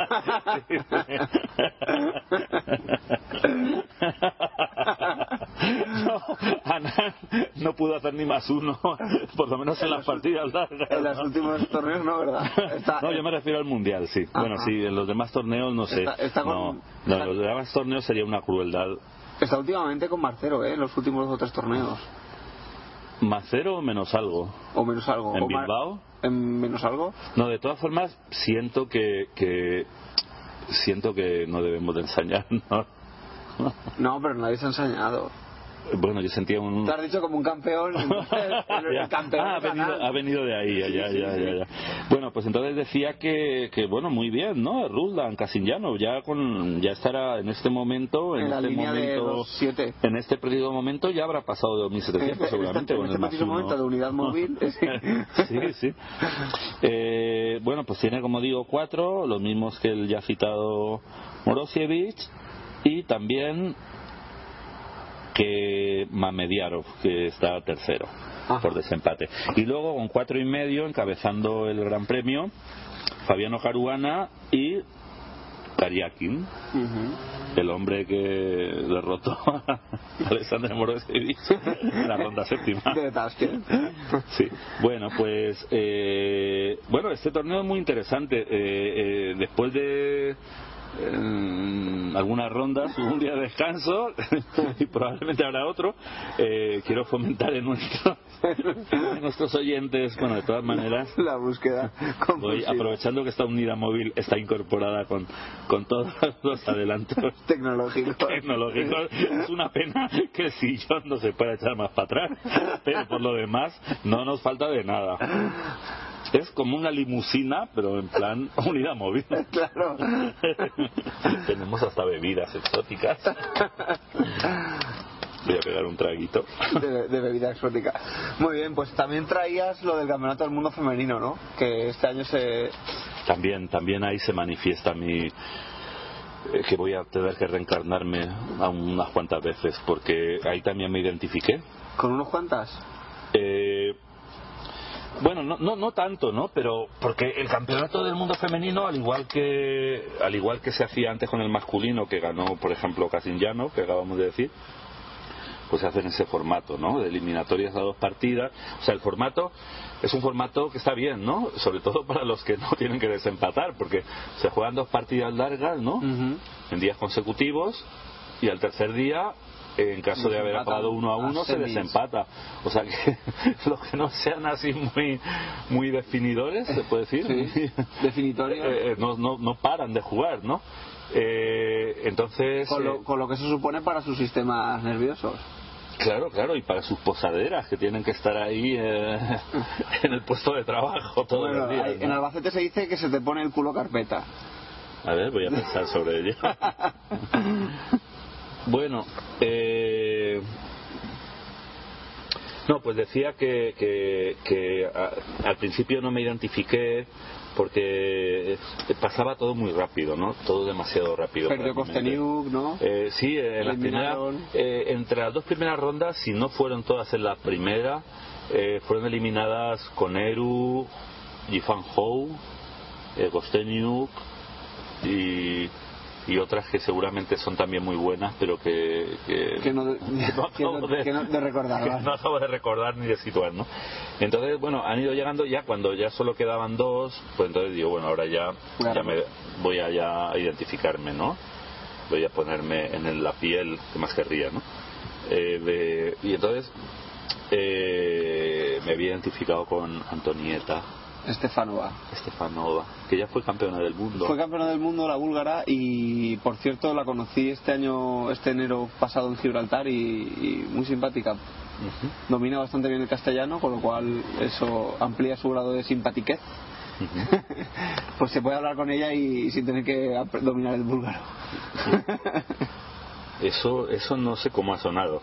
Bueno, escucha que eh, aún no está todo definido. Lo que pasa es que eh, en primera. formato, como digo, se juegan dos partidas en cada eliminatoria, pero al llegar ya a la final son cuatro en vez de dos. Entonces, bueno, se jugó, se jugaron los desempates de la, de la semifinal. Hubo un día de descanso, que creo que fue el lunes. Ujú. Y hoy qué día es? ¿Jueves? Entonces, sí, efectivamente, han jugado martes, miércoles y jueves. Y creo que dejó pasar Antonieta Stefanova, ¿no? dejó pasar muy buenas oportunidades eh, de ganar la primera partida con negras. Luego jugó bastante mal ayer la apertura con blancas y yo creía que iba a sufrir mucho, pero eh, no apretó cuando tocaba, eh, ya digo, en plena apertura prácticamente, saliendo de ella.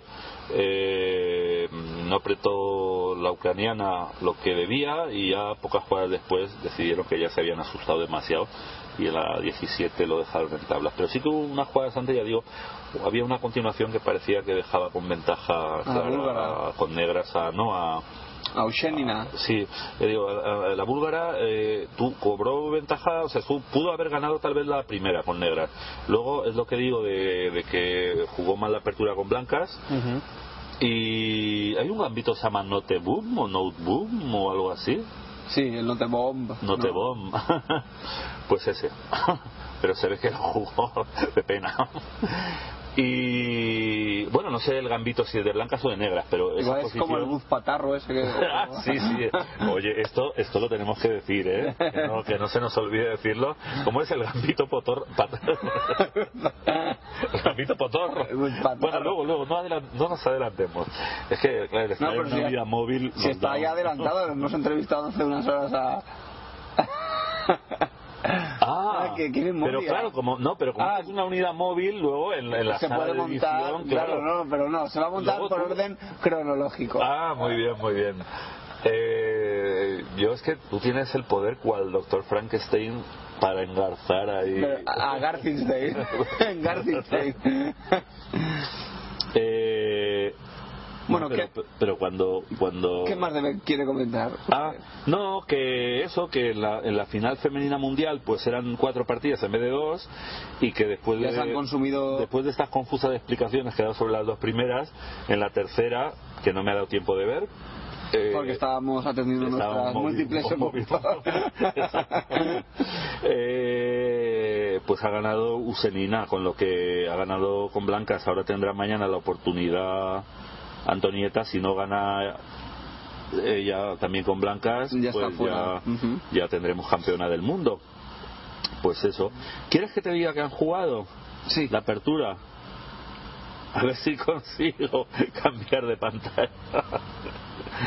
Hoy- Ah, no, es que me acabo de dar cuenta de que, de que he cerrado la pantalla del Mundial. Bueno, luego, como quien no quiere la cosa, eh, podemos volver sobre el tema. Muy bien. Y aquí ¿Qué otros traía torneos? también, sí, hoy había. Lo que pasa es que eh, tú sabes, eh, la suspensión de la unidad móvil hay que mejorarla porque en un traqueteo yo que tenía todos los papeles, como sus oyentes saben, Ordenado. ordenados, se me han caído todos aquí, Desparramado por la unidad móvil. todos desparramados, los he recogido y bueno, Bueno, tú dime, tú dime, como sabes más o menos. Bueno, eh, hemos hablado antes con, con Francisco Cuevas, el presidente de la Federación Valenciana, Ajá. sobre la nueva. La nue- el, el referendo sobre la. ¿Por qué lo llama referendo? ¿eh? ¿Está No mal sé. dicho referéndum? No sé, yo mi- en, mi, en mi castellano que aprendí era cacto, Ah. referendo. No, lo digo porque como esa palabra se ha puesto muy de moda, ¿Cuál? no voy a entrar en detalles, no quiero líos, ¿Cuál no es- quiero cuál líos. es la de moda? Pero eh, esa palabra que- a la que estamos aludiendo, ya no me atrevo por si la digo mal, pero se ha puesto muy de moda eh, a nivel nacional aquí en España por el tema este de, Ah, de Cataluña. Entonces, eh, eh, fíjate que yo leo, como es gratis, eh, si tuviera que pagar, pues leería solo los periódicos más afines a mis posiciones ideológicas, pueden cambiar de un día para otro, pero bueno, eh, por lo menos ese día leería solo el, el que me sintiera más afín. Pero como por internet es gratis, pues leo a lo mejor de tres, cuatro, cinco orientaciones distintas, ¿no? Y en todos ellos dicen referéndum. Ah, el Pero latín. bueno, investigué. Sí, igual es que sabes latín. Ah, claro, yo no sé. Es que hay gente que sabe latín. Sí, sí, sí. Bueno, pues sí, bueno, un eso, un- una consulta, una consulta vinculante. Una consulta vinculante. eh, eh, pero si quieres te puedo introducir un poco cómo se llegó a cómo se llegó No, a también quería ver ver que eh, se hizo una digamos una consulta también por la red en, a través de ajedrez valenciano y salió ah sí sí el porcentaje salió- creo que era 78% no quería no O sea, no, Eh, era era era 60 ¿Y ocho? 60 en contra, un 1% de abstención y lo que queda 39, ¿no? Sí. 39. Sí, es que al final a lo mejor es que bueno lo podemos ver en la unidad móvil sí. sí. bueno pero da- tampoco es muy significativo simplemente no, la- pero pero la verdad es que porque eh, claro lo que ha dicho Paco es que eh, lo que han votado eran los presidentes de los clubes pero muchas veces los afectados son los jugadores Claro, no, eso simplemente era una consulta como muy probablemente. eh, claro, espera, a ver. está hurgando en la unidad móvil Estoy hurgando aquí, porque claro, este prodigio de tecnología, ya digo, eh, eh, es que es, es tal, es tal la, la cantidad de tecnología de que está dotada que no encuentro, no encuentro mis chicles. ah, tal vez se quedaron en el maletero. bueno, más adelante. Eh, no, que decía que Sí, ya ha habido, ha habido ya un debate que de hecho en, en programas anteriores, muy anteriores, pues fue motivo de, de, de- de arengas, ¿no? Eh, sobre el tema de, de, yo ya no sé cómo se dice, algunos dicen el equipamiento, la vestimenta, la uniformidad. Yo no sé cuál me suena peor de todos ellos, ¿no? Pero bueno, es eso de ir así un poquito como todos parecidos, como si fuéramos ahí uniformados, claro, como si estuviéramos ahí en la guerra o en un colegio de pago, ¿no? O algo así, ¿no? Entonces, eh, bueno, como en el deporte mismo dicen, ¿no? sí Lo que no se dan cuenta es que la gente que practica deportes de, de- de, digamos, De sudar. un poquito más físico, ¿no? Sí. Un poquito más físico que el ajedrez. Con pues deportes de deportes de sudar, que dices tú. Pues esa gente, generalmente, cualquier trapito les cae bien. Pero en este deporte que no es tan físico, no es tan, tan, tan, tan físico, pues, pues, eh, eh, eh, aparte de... Hombre, Iván lo intentó, él iba con el chándal del Madrid, ¿no? Eh, pero no creo que lo hiciera para igualarse a otros jugadores, sino por... No, él dijo, esto es deporte, pues yo me pongo el chándal. Ya. Oye, eso podría ser, ¿no? Que dijeran, mira, cada equipo de ajedrez eh, va a llegar a un acuerdo con otro de fútbol y van a llevar... Pero es que, claro, dicen que lo hacen un poquito por, por lo quieren hacer, por darle imagen de seriedad. Yo en el fondo creo que... Como nosotros intentamos dar una imagen... Una imagen de- claro, Ponte serio.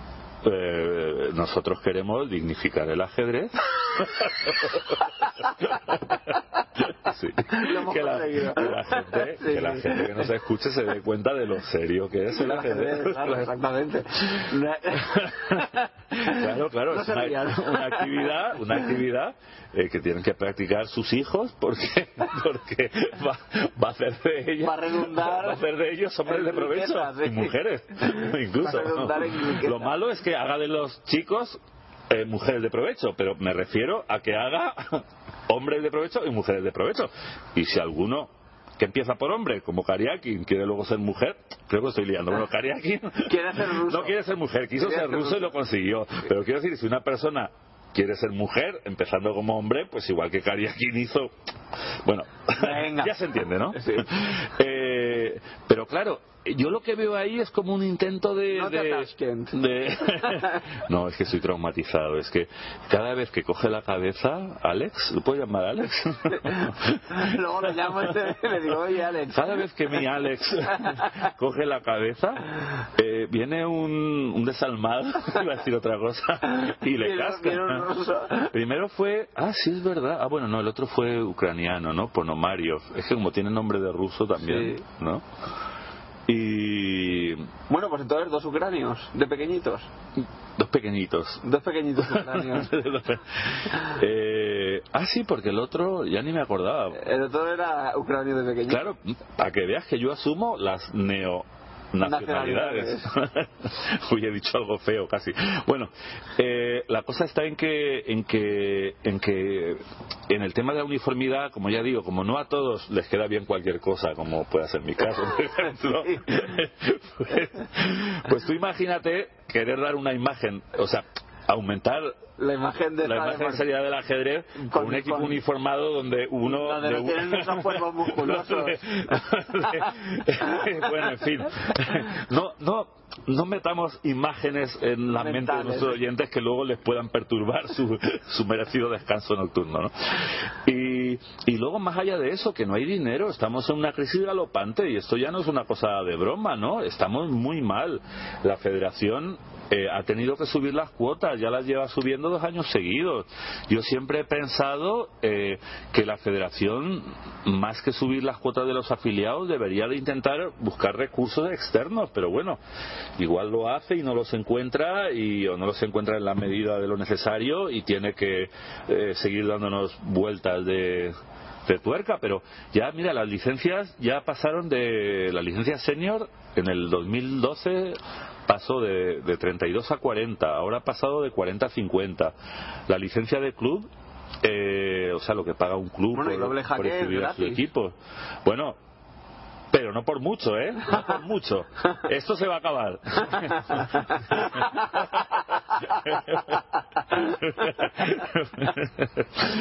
Siga, siga, siga. Eh, entonces, entonces eh, eh, como decía, con la crisis que hay y, y suben la licencia, luego hay gente que, que a lo mejor estaba acostumbrada a que su club se la pagara porque le decía, venga, vente con nosotros, yo nosotros te pagamos, ¿no? Es una cosa pues, casi simbólica, pero ahora ya es simbólico un, Un camión. un camión.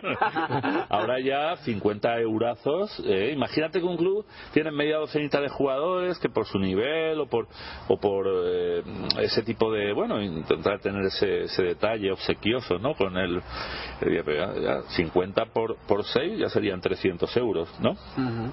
Más los 250 de la licencia de club, que me repito que es lo que paga un club por federarse como club y luego Sí, por estar constituido. con, con ese bueno más que por estar constituido por participar eh, en lo que es el año de la federación, ¿no? En la temporada federativa que va por años naturales y eso le permite inscribir cuantos equipos tenga en la competición, pero claro, no es lo mismo un equipo súper fuerte o súper eh, potente, ¿no? Eh, o sea, no solo me refiero a la fuerza deportiva, sino que tiene un buen número de socios, tiene varios equipos. No es lo mismo un equipo que por 250 euros puede inscribir a cuatro o cinco eh, equipos en la competición, un club, un club que puede inscribir a cuatro o cinco equipos, digo, que, que un club que tiene un equipo o con mucho esfuerzo dos.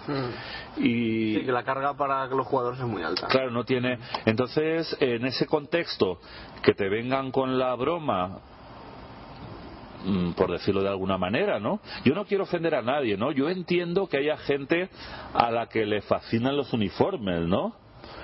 Eh, yo entiendo que haya gente que, que honestamente piense que, que eso beneficia a la imagen del ajedrez.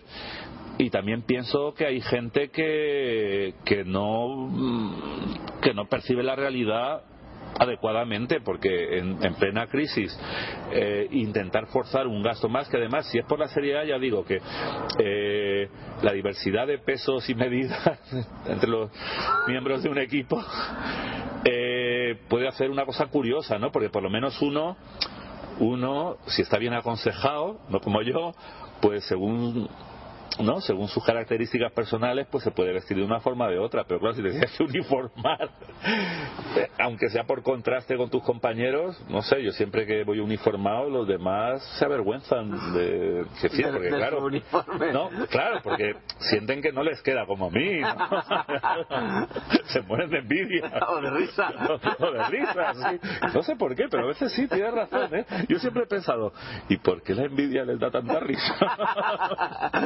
Y, bueno, pues el caso es que tú imagínate eso, pero es que encima, como no hay dinero, que es el problema, a ver si nos enteramos, que no hay dinero, que no hay dinero, que se lo están llevando. Están robando a los pobres para dárselo a los ricos. Entonces, eh, eh, no digo la federación, hablo en general. Hablo de. Robin Hood sí, hablo del sistema, bueno, lo que sea. Eh, un día te van a cerrar la emisora, ya. no, entonces, como no hay dinero, pues la gente, ante una imposición federativa de, de equiparse, pues que ¿a qué va a recurrir? Pues a un polo, una camisetita, ¿no? Algo baratito, ¿no? Dándose la paradoja de que pone- intentar mejorar la, la imagen del A ver, si a ajedrez. a ver si va a pasar como en la película de Woody Allen, en la eh, sí, sí, no, ya pasó, que, ya. En la que para, Bananas. para- en bananas para que ver que se cambiaba la gente tres veces al día de ropa interior la tenían que llevar por fuera. Sí, sí, sí, sí. Que es lo que hace Superman, por cierto. Sí, por ejemplo. Llevar los calzoncillos por Se ve que en su encima. planeta mandan los de bananas. Sí, se pone el calzoncillo por encima, ¿no? Bueno, entonces, eh, pues se daba esa circunstancia así de que salían fotos ahí, yo me acuerdo fotos, pues, no sé si era Jerez Valenciano o un sitio de esto, que, que la gente salía con el polo, la camiseta por encima del jersey, ¿no? Claro, porque hacía frío, ¿no? Sí. Y, Claro, hay que tener en cuenta que la competición por equipos en Valencia se juega claro, se juega en invierno. en invierno. En el crudo invierno. Estuve en el avión hablando con con otras personas que residen en la comunidad de Madrid juegan a- empiezan la competición por equipos en noviembre noviembre diciembre Así además ellos son más machos porque creo que juegan o jugaban cuando yo vivía por allí los domingos por la mañana. Eh, siguen siguen Los domingos por la mañana, ¿tú sabes el frío que hace en Madrid un domingo de diciembre o de enero por la mañana o no sé ahora de cuándo, de, de qué mes a qué mes irá? Aquí sí que te puedo decir que, que se ha com- ¿está bien dicho comprimido? Sí. Como el aire, sí sí como yo mismo, en, este esta unidad móvil. Eh, eh, Aquí yo pensaba que iba a acabar después de Semana Santa, porque la Semana Santa viene temprana, creo, en 2013, y, y aquí en Valencia celebramos las fallas, pero no, creo que han puesto una ronda en, en pleno 16. Los que se tengan que desplazar y A Valencia. aparcar van a estar contentos. igual darán el punto si no se juegan nada No, bueno, de común acuerdo, una, una, una ronda se puede, se puede adelantar. ¿eh? En liga, adelantar es más fácil que aplazar. Pero tú imagínate un equipo, digamos, que viene de Alicante, no estoy citando a nadie, ¿no? De la provincia de Alicante, un, un equipo inexistente. Eh, eh, que, que tenga que jugar y en, Val- desplazarse a un equipo existente en Valencia en Valencia, en un equipo en la que la gente vive pues en las manzanas alrededor de, de la sala de juego y que el equipo, por favor, podemos jugar unos días antes y nosotros sí, por supuesto, claro que sí, podemos adelantar 10 minutos la ronda. No, bueno, eh, eh, eso va a poder ser un problema, pero aquí se va a jugar enero, febrero y, y marzo. Y entonces, volviendo a tu pregunta, que ya se me había olvidado, eh, debido a que ya el año pasado hubo bastantes quejas y eso que solo se impuso la obligatoriedad de, de la- del uniforme en, en la máxima categoría autonómica, es la división de honor. Aquí hay cinco categorías, ¿no? Básicamente. Creo que hay alguna otra, pero esa no me la sé bien. Está, a mí me gusta en orden ascendente. Está segunda provincial, primera provincial, que son, como su nombre indica, al que sepa de qué ámbito geográfico son esas categorías, le daremos otro millón de euros. Eh, pues eso, dos categorías provinciales y tres autonómicas. Entonces, eh, la idea era empezar imponiendo. eh, es, eh, En orden descendente. eh, empezar en división de honor y luego ampliarlo a las otras dos categorías autonómicas que se llaman primera y segunda autonómica, cosa que ya se quiso eh, eh, bueno imponer. Que imponer parece que lo diga ahí con mala fe, pero bueno, es imponer, ¿no? Obligar, Reglar. disponer, Reglar. reglar. Eh, bueno, pues eso. Entonces, eh, esto en una reunión de la que hablamos en un programa anterior que iba a tener lugar, eh, bueno, en un, un sitio de aquí de Valencia, ¿no? La Pechina, que es un sitio donde se celebran competiciones y, y es un sitio de referencia, ¿no? O sea, también concentraciones de tecnificación, pues reuniones como la, la que estamos contando, ¿no? Entonces, bueno, pues eh, se ve que hubo varios equipos que, que decidieron quejarse enérgicamente y decir así, nosotros no queremos jugar, hombre, nos estáis subiendo las cuotas individuales, nos estáis subiendo las cuotas por equipos. Bueno, o una cosa u otra, ¿no? Eh, ¿De dónde queréis que saquemos el, el dinero, ¿no? Para... Yo entiendo que una de las ideas de, de Francisco Cuevas, presidente de la Federación de la Comunidad Valenciana, A quien hemos oído antes. a quien hemos oído antes, eh, eh, es que eso pueda servir para conseguir sponsorización. Y, y como yo he dicho también antes, eh, no creo que, que ningún equipo rechazará una oferta razonable, una, una subvención razonable, eh, a cambio de llevar alguna prenda con publicidad de- del, del patrocinador, ¿no? Sí. Pero claro, no se puede poner el carro delante de los bueyes, ¿se dice así? Si lo dices tú.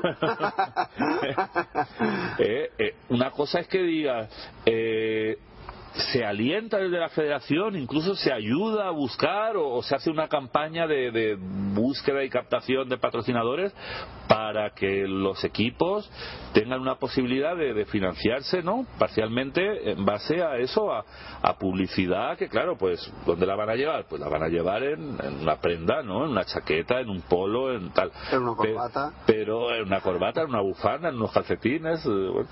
Eh, Bien visibles en los calcetines. Pueden ser también unos calzoncillos si van por fuera, ¿no? Como Superman, ¿no? Tú imagínate Superman. de ahí. bueno, no quiero hacer publicidad. De- de- de- por ejemplo, jaque, ¿no? en la parte de atrás. Oye, pues sobre todo cuando estuviera volando. volando, a ver, no, volando sería mejor en la de delante. Sí, exactamente. Eh, entonces, sí, además la capa la taparía. Vaya, ahora va a ser por la capa.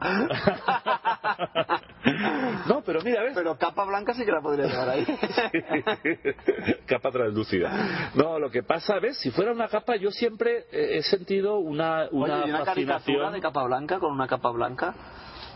eh, ¿En plan superhéroe? Bueno, pues sí, sí, lo podíamos. Patentar, ¿eh? Que podíamos. Mira, vamos a arrancar el coche, vamos a Es ir a la más, piscina de- casualmente tengo aquí una que la muestro a todos nuestros clientes. ¿eh? Vamos a arrancar, arrancar nuestra ¿no? unidad móvil. Sí. Bueno, no, lo que pasa, Yago, lo que pasa es que eh, eh, yo no sé por qué siento una fascinación por las capas, debe ve- venir de otra vida, ¿no? Entonces, si fuera una capa, porque una capa, así lleves, imagínate la gente más calurosa, pues puede llevar su polo, ¿no? Su camisa, Sí. o puede llevar un jersey o dos, como yo a veces, o puede llevar una chaqueta, un abrigo, lo que sea, pero la capa es compatible con todo. Te echas la capa ahí por detrás y ya está, ¿no? Mira, qué pena que no hubiera estado yo en esa reunión para, para aportar esa idea. Porque claro, es que definitivamente una camiseta o por... Claro, así todo el mundo iría como quisiera, pero luego llevaría su capa de, de- de cada equipo. y además una capa da bastante de sí para Sí. poner cosas, ¿no? Sí. Y para diferentes tamaños y, y formas. Sí, sí, sí. Y, y Y los menos agraciados, pues no, Tapan el, tapan el volumen. no tendrían por qué reírse de envidia por mí. bueno, pues entonces, entonces se ve que en un gesto que le honra, como le he dicho antes, y en un gesto, en un gesto de, de yo creo que de cordura, ¿no? Porque es que, es que hay que ver la realidad, ya digo. Otra cosa es que los patrocinadores estuvieran pegando por, por, por apadrinar un club de ajedrez, ¿no? Igual es así no lo sabíamos. Igual es así, no lo sabíamos. Lo que pasa es que ya También pueden apadrinar pasado, doble jaque. ¿eh? si, si quieren. Que Que va- vamos a ponernos capa y, Y- y nosotros- y la ropa interior por fuera, lo que quieran. Exactamente. Apadrinen un doble jaque en su vida. Pero bueno, decía, y por fin contesto a tu pregunta, que, que en un gesto de, de- de, yo creo que de sentido común, ¿no? Porque... eh, Una jugada de doble exclamación. Sí, eh, bueno, yo creo que en realidad dejémoslo en un gesto de sentido común, porque una jugada de doble exclamación, para mí, ¿eh? Para mí. Aunque sé que tengo razón, pero bueno. lo políticamente correcto es decir, sí, es mi opinión, es subjetiva, hay muchas otras. Mentira, es lo correcto. Eh, la jugada de doble admiración hubiera sido decir que, que bueno, que se suspendía sin edie. Sin edie lo puedo decir, o tengo que decir sin día. Eh, el- la obligatoriedad, ¿no? Es que el que quiere uniformado, el que tenga un sponsor, como si tiene siete, pues que se ponga todo ahí como los Como de Fernando Alonso, claro. sí. Eso, Los yo nu- nunca, nunca, nunca he tenido Nunca el la- Santander nos compró una unidad móvil como la que le ha comprado, ¿eh? No, y además, yo, yo ya, ya pierdo la cuenta, ¿no? De- y si quiero votar todos los patrocinadores que llevan ellos, ¿no? Pues el que quiera y pueda que lo Que los haga. cuente. Que lo cuente, incluso. Pero eso, lo que no se puede. O sea, la jugada de doble admiración, lo digo ahora en serio, hubiera sido para mí, que en esto creo que tengo razón, eh, aunque habrá otros que legítimamente puedan Igual tener tienen- sus, igual equivocadas opiniones juicio diferente. Eh, eh, eh, la jugada de doble admiración hubiera sido decir que, que no, que, que se suspendía sin edie hasta que salgamos de la crisis o hasta que. porque, claro, eh, eh, es que es que no, no hay dinero, Yago, no hay dinero. ¿Y eso se nota en los torneos abiertos aquí en España o algo? ¿Lo estás nota- se- ¿Qué tipo de cosa? el, el que no hay dinero. ¿Notas que la participación Uf. ha bajado, que ha bajado todo? no, no. Ah, bueno, no hemos dicho que es lo que ha hecho en un gesto de lucidez. Déjame que redondee la Para la, la respuesta. de la admiración. La- la- eh, eh, en un gesto de lucidez que para mí es como mucho una admiración, bueno, dejémoslo, seamos, seamos generosos, una admiración. Además, yo lo he felicitado porque es que, es que lo que no se puede hacer a todo esto, vete a saber lo que ha salido, pero bueno, ya lo digo. Eh, convocó un referéndum, un referendo, ah, lo habíamos dicho antes, sí. Una consulta vinculante, vinculante, cuyo plazo teóricamente acababa ayer miércoles.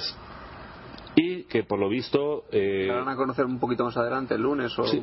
No entiendo si hay un plazo, por qué se dice es que hay algún presidente que aún no ha votado, como había que votar por correo Porque hay electrónico. gente que está un poco desplazada. Se, se ahí. ve que el correo electrónico en algunas partes va un poco lento, ¿no? Porque se ve que el correo electrónico va mula o Es que algo, los ¿no? carteros electrónicos. claro, es que hay carteros electrónicos más diligentes que otros, ¿no? Pero bueno, el hecho, el hecho es que eh, no sé, no sé qué pasará con la votación esa. Yo, eh, eh, si, si sale que, que no sea obligatorio, yo pienso que habrá triunfado el sentido común. Ya digo que puedo estar equivocado, pero en este caso Estoy seguro de que no. No, es que es de sentido común, es que no se puede obligar. Mira, ¿tú has visto las Olimpiadas, las Olimpiadas de ajedrez? Que la gente vaya uniformada obligatoriamente. No. O, Hay países o- que sí que lo hacen. O en el Campeonato de España por equipos. No. Ha- Hay equipos que sí que lo hacen. ¿Y tú crees que es porque no quieren fastidiar a la gente? No, porque les ponen tolerancia cero y alguno ha llegado a perder porque estaba llegando del baño y tal, porque se le- eh, no, Se- sí, o lo se- que sea. O... un caso de, de un chico que, que se le enganchó la cremallera. no, no. Ese tipo de imágenes no hay que meterlas en la mente de la gente, porque a mí ya me has traumatizado de por vida. De programa. Eh, eh, eh, no, incluso gente ha perdido habiendo dejado su boli, ¿no? Y habiéndose ido al baño o a tomarse algo, ¿no? Y había dejado ya el boli y, y la chaqueta, ¿no? En la mesa, ¿no? Creo, había que estar de cuerpo presente, bueno, había que estar allí, todo, todo tú, ¿no? Del cuerpo presente queda también un poco. Sí, queda un poco. Ento- Entonces, eh, eh, o sea que si es por ganas de fastidiar, no podemos decir que la FIDE se quede atrás, pero en cambio, en el tema de la uniformidad, y eso que se supone que una federación nacional sí que tiene presupuesto para para equipar a sus representantes, Y ¿no? conseguir sus y conseguir patrocinadores. patrocinadores, claro. Entonces, eh, pero yo, si sale que sí, y, y que sí que es obligatorio, y, y juego en un equipo de, de las categorías autonómicas, yo ese sean de protesta, voy a ir a jugar desnudo. Llevaré, sí, eso sí, puedo llevar el polo, puedo llevar la bufanda, lo que sea, pero... no, es mentira. Hombre, igual habrá alguno que se avergüence, se ría avergonzado. No, yo más, aparte de eso, o por encima de eso, yo lo que temo es ser arponeado, ¿no? Porque eh, eso es provocar instintos atávicos, ¿no? El, el instinto del cazador, ¿no? Del cazador primitivo, ¿no? ¿Eh? y, y probablemente sería arponeado, ¿no? Eh, no más tarde de la tercera ronda. Entonces, eh, eh, yo no sé, en fin, tampoco quiero abundar en esto, pero yo apelo al sentido común. Eh, a estas horas sale a Yacta Est, ¿eso se puede decir? bueno, la suerte está echada. Sí.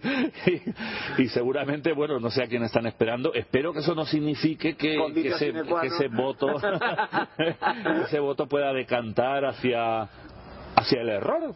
Hay que decirlo. Errare humanum est. Hacia el error. Está muy bien votar, pero hay que votar lo correcto. claro. Es, es lo que, lo que un periodista de manera divertida cuando estábamos aca- acabó la partida. El Carlsen jugó contra el mundo y contra la sala. Ah, sí, eso, pero, pero introdúcenos en tu maravillosa experiencia. ¿Esto viene de dónde? De México. México. El, el segundo festival. Donde tú has estado, ¿no? Exactamente, de estos días de, acabé. ¿Te teletransportaste o cómo fue? No, por avión. Por avión, un buen viaje, ¿no? Antes de ayer, sí, 12 horas de vuelo, 12 horas, etcétera. mm. Bueno, pero una, eh, yo quería situar un poco. Eh, sale, acaba ¿Qué torneo era ese?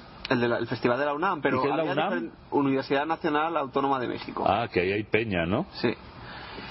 Entonces, eh, había un, un acto era Carlsen contra el mundo, que se votaba a través de la red, y luego otro era Carlsen contra la sala. La sala Nezahualcóyotl, una sala, un auditorio. Ah, la sala de espectadores. Sí, con 2.500 para- capacidad para 2.500 ¿Y una personas. persona que conocemos intervino en alguna de esas partidas? Eh, bueno, ya, sí, sí, era, ya tres grandes maestros daban jugadas y, y la gente podía votar las jugadas y Ajá. hubo dos casos curiosos. Uno en el que salió el mismo porcentaje, una jugada buena o correcta y una, una jugada bastante regular. Pero la maestra, que era la operadora, la que jugaba por la sala, eh, que era Sulenis Piña, eligió la jugada buena, no eligió... Hombre, claro, en igualdad de condiciones no va a hacer la mala. Pero ¿no? había que elegir, tre- eh, había tres para elegir. Y en un caso, eh, la sala entró en una combinación incorrecta, pues gravemente incorrecta, y entonces al acabar la partida, como se había metido la sala mayoritariamente ahí, un periodista comenta. La democracia es mala para el ajedrez, ¿no? Porque entre todos no le podemos ganar a Carlsen porque, claro, no nos ponemos de acuerdo y, evidentemente, muchas veces vamos a elegir jugadas peores. No creo que la democracia sea mala para el ajedrez. Lo que no creo es que una partida se pueda jugar democráticamente. Bueno, exactamente. Y, y, y, y realmente nos estuvimos riendo, ¿no? Porque es cierto que eh, a- como no todo el mundo tenía nivel de gran maestro, evidentemente, porque en la sala no, no había tantos grandes maestros, como no todo el mundo tenía nivel de gran maestro, muchas veces elegían jugadas que eran bastante peores. De hecho, Carlsen en una India de Rey, Carlsen con blancas nos destrozó. Hubo ya gente ya que a partir de cuando ya a- nos metimos en la trampa al file 2, o sea, cuando ya la gente mayoritariamente eh, se metió la trampa al file 2 que, que nos había preparado Carlsen, pues ya dejamos de votar, ¿no? Porque en tres o cuatro jugadas perdíamos ¿Y esas partidas aproximadamente qué ritmo tenían de juego? Eran rápidas de 20 minutos, lo que pasa que él tenía 30 segundos de incremento y eh, la sala tenía 3 minutos por el sistema de votación. Claro, porque tenían que estar ahí votando y... Eh, Exactamente. pero bueno, Carlsen se deshizo tanto de la sala como de, de la red. Carlsen contra el mundo fue implacable. Eh, eh, ¿Contra el mundo que era una partida o dos? Una también. Una, una de contra cada. el mundo y otra Ajá. contra la sala. La jugó simultáneamente en la ¿Y, sala de y- y- y cómo funcionaba la del mundo? Es, es lo mismo, pero se retransmitía por la red y la gente votaba a través de la red. Ajá. Mira que yo he estado, claro, es que es que cada vez estoy más ocupado, ¿no? No, y además en serio. Eh, al final, al final, Pero yo, yo me acuerdo que antes de salir te dije, no te materializan. Tashkent y me hiciste demasiado caso. ¿No? Antes de salir yo de mi viaje a México te dije, Carlos, no te Tashkent. Ah, no, lo que pasa es que eh, no, no recordaba que uno de los actos iba a ser por internet, así porque me hubiera gustado ahí, además hubiera buscado una jugada espantosa, ¿no? Lo cual... Yo lo que, pro- yo lo propuse difícil. es que en lugar de que grandes maestros eligieran las posibles jugadas, eh, que, que en cada momento el bando negro tuviera más minutos para jugar, pero eh, estuvieran todas las posibles. Para- o sea, todas las legales en cada caso. La maquinita. Sí, lo que pasa que el problema habría sido si, si la gente, sobre todo en la red, eh, hubiera seguido las recomendaciones de Houdini. Bueno, vamos a descansar un momento porque se nos está secando la boca. Vamos a, a beber un poquito de agua en mi caso. Eso- esos licores variados. que- No, no, y Carlos se va a introducir un- un- un- una goma No de mascar. introducir. Una goma de mascar. Está abriendo la puerta de la unidad móvil. Sí. ¿Se le oye? Sí. Carlos está buscando, fondeando. Ah, sí, sí, es que esta unidad móvil es tan grande, menos, menos mi asiento. Bueno, mi asiento no está mal, ¿eh? No, lo que, lo que no está mal, lo que no está mal tampoco es tu volumen. ahí, dejémoslo ahí. La relación. Dejémoslo ahí. Yo ya, ya te digo que ya estoy acostumbrado a que la gente se ría de envidia de mí. Y ya, eso ya me, me, me tiene más allá del bien y del mal. Bueno, eh, eh, Sí.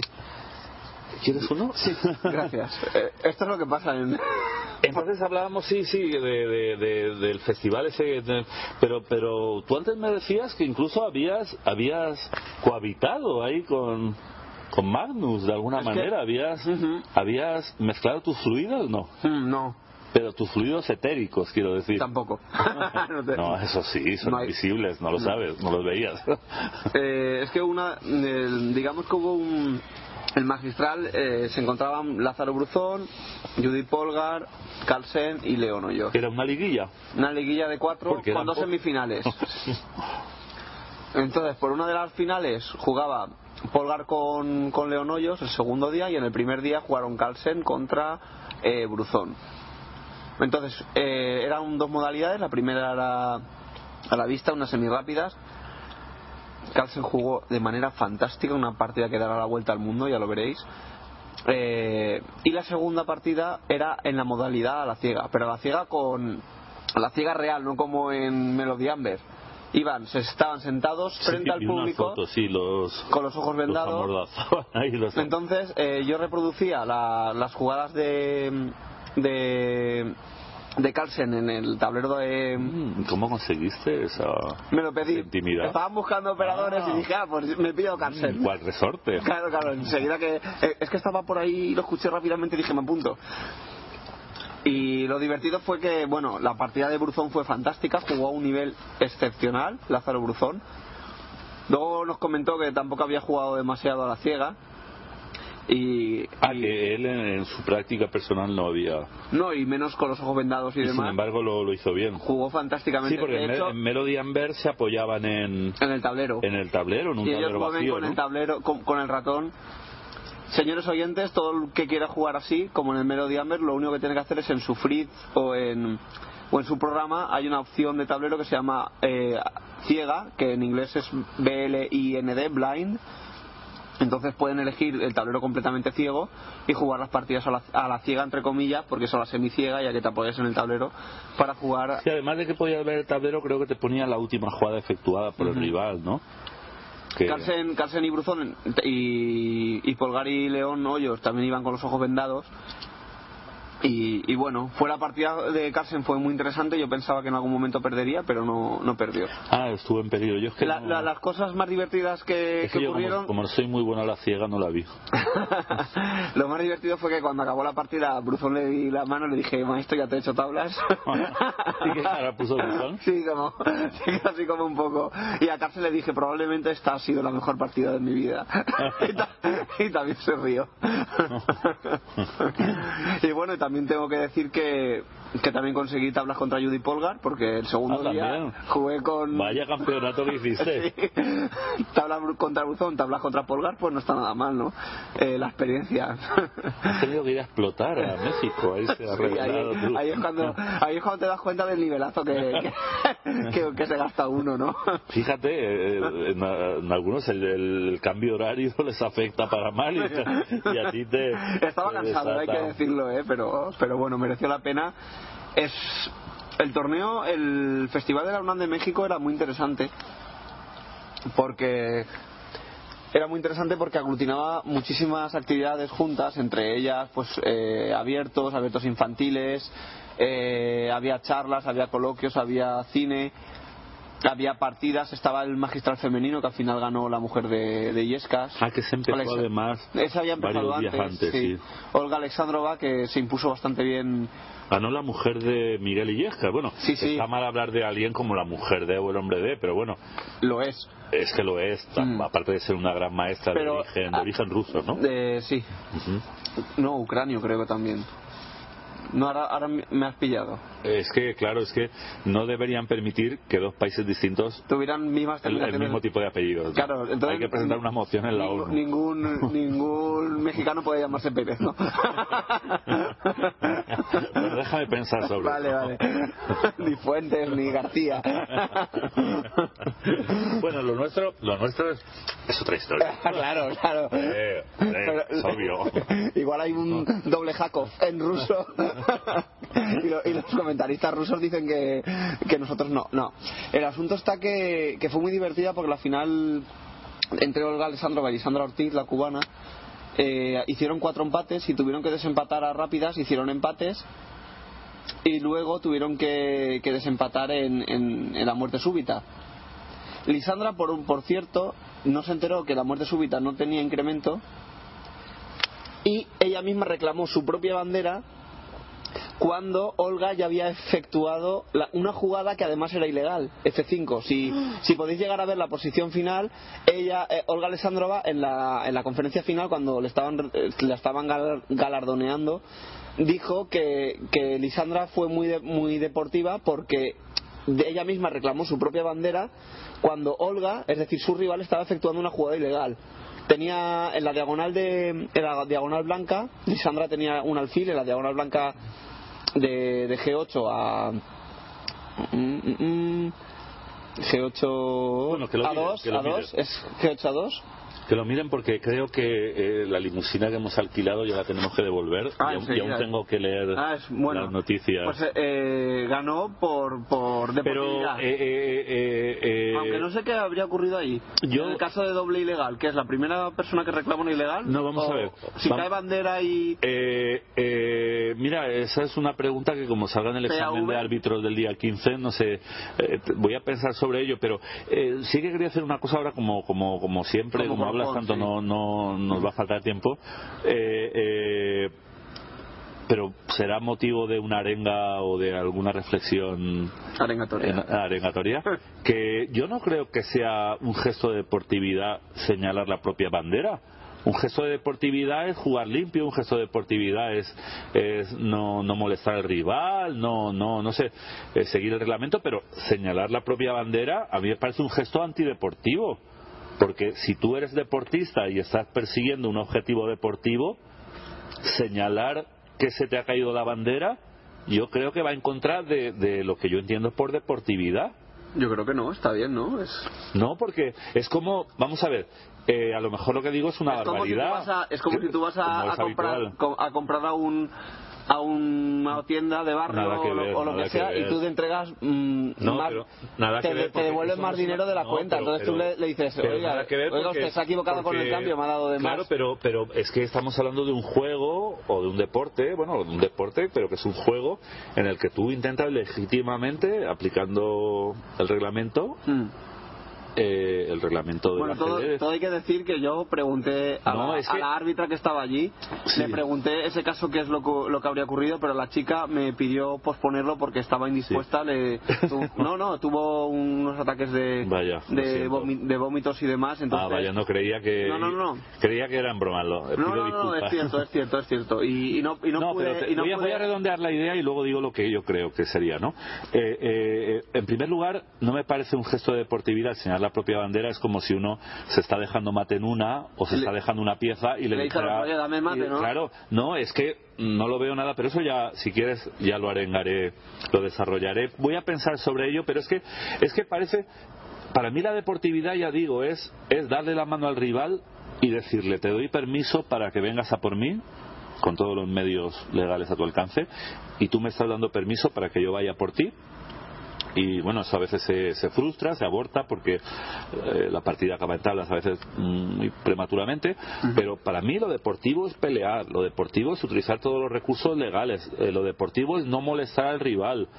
Pero avisarle al rival de que has perdido por tiempo, de que te estás dejando una pieza o de que está no es que eso, eso a mí me parece que eh, me parece que, que no tiene que ver con lo que es mi idea de la deportividad. Bueno, dejamos a los Pero en- oyentes con esta reflexión sí, y, con esa- cerramos el programa con. con pero unos- pero y en, unas y- en cuanto a lo que debe hacer el árbitro como es muerte súbita eh, yo entiendo que, que si a uno le ha caído la bandera pero luego la otra persona hace una jugada ilegal. hace una jugada ilegal F5 levantando el peón. no, no, no sé, bueno, pero que eso sí que lo he aprendido en el curso de arbitraje, para, 12-8, en una rápida para que 12-8, ¿no? para que llegues a hacer ilegal le tienes que dar el reloj. No solo tienes que mover una pieza, incluso mm, situarla en una casilla haciendo ilegal, sino que también le tienes que dar el reloj. Las jugadas ilegales que no le has dado el reloj se pueden tirar para atrás. Siempre eh, respetando las reglas, si es posible, de Bueno, pieza en todo tocada. caso, la campeona fue Olga Alexandrova. Sí, a la cual felicitamos. Exactamente. Ya la felicitamos en su momento, pero ahora más. Bueno, pues eh, en estos minutos que quedan, eh, aquí antes de que tengamos que devolver la unidad móvil, A ver. claro que las limusinas cuestan. Cuestan lo suyo. Hay que alquilar, hay que alquilar porque comprarlas hasta que no patrocine el Santander o alguien así. No, bueno, eh, ya hemos dado la nota del referéndum, ¿no? la consulta, hay que decir que era solo para presidentes del club, pero como tú también has comentado, hubo una, una consulta informal en la página web ajedrezvalenciano.com, con 200 participantes, y hemos dicho, pues, eh, eh, 60% en contra de la obligatoriedad, eh, 39% a favor y 1% se abstiene. Luego, eh, el maestro FIDE colombiano, pero afincado hace muchos años aquí en Valencia, eh, Alexander Peña Riasco, se impuso en el torneo de inauguración del nuevo local del Club Benimaclet, el Polideportivo Benimaclet, en un torneo que tuvo un formato de, de, creo que eran tres o cuatro viernes, ¿eh? a doble ronda cada uno de ellos. Entonces, después de ocho rondas, eh, con seis y medio en solitario, se impuso Alexander Peña.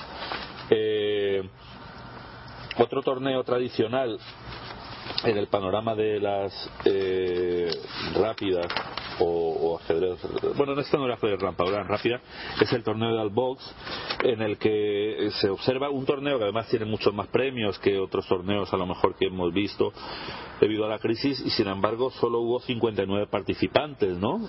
Eso que hablamos de un torneo eh, ¿La gente eh, ya no quiere jugar o qué ocurre? no sé, ahora parece que, que casi solo se movilizan los que los que creen que pueden llevarse un premio, ¿no? Porque este era un torneo, si no recuerdo mal, con mil euros al primero.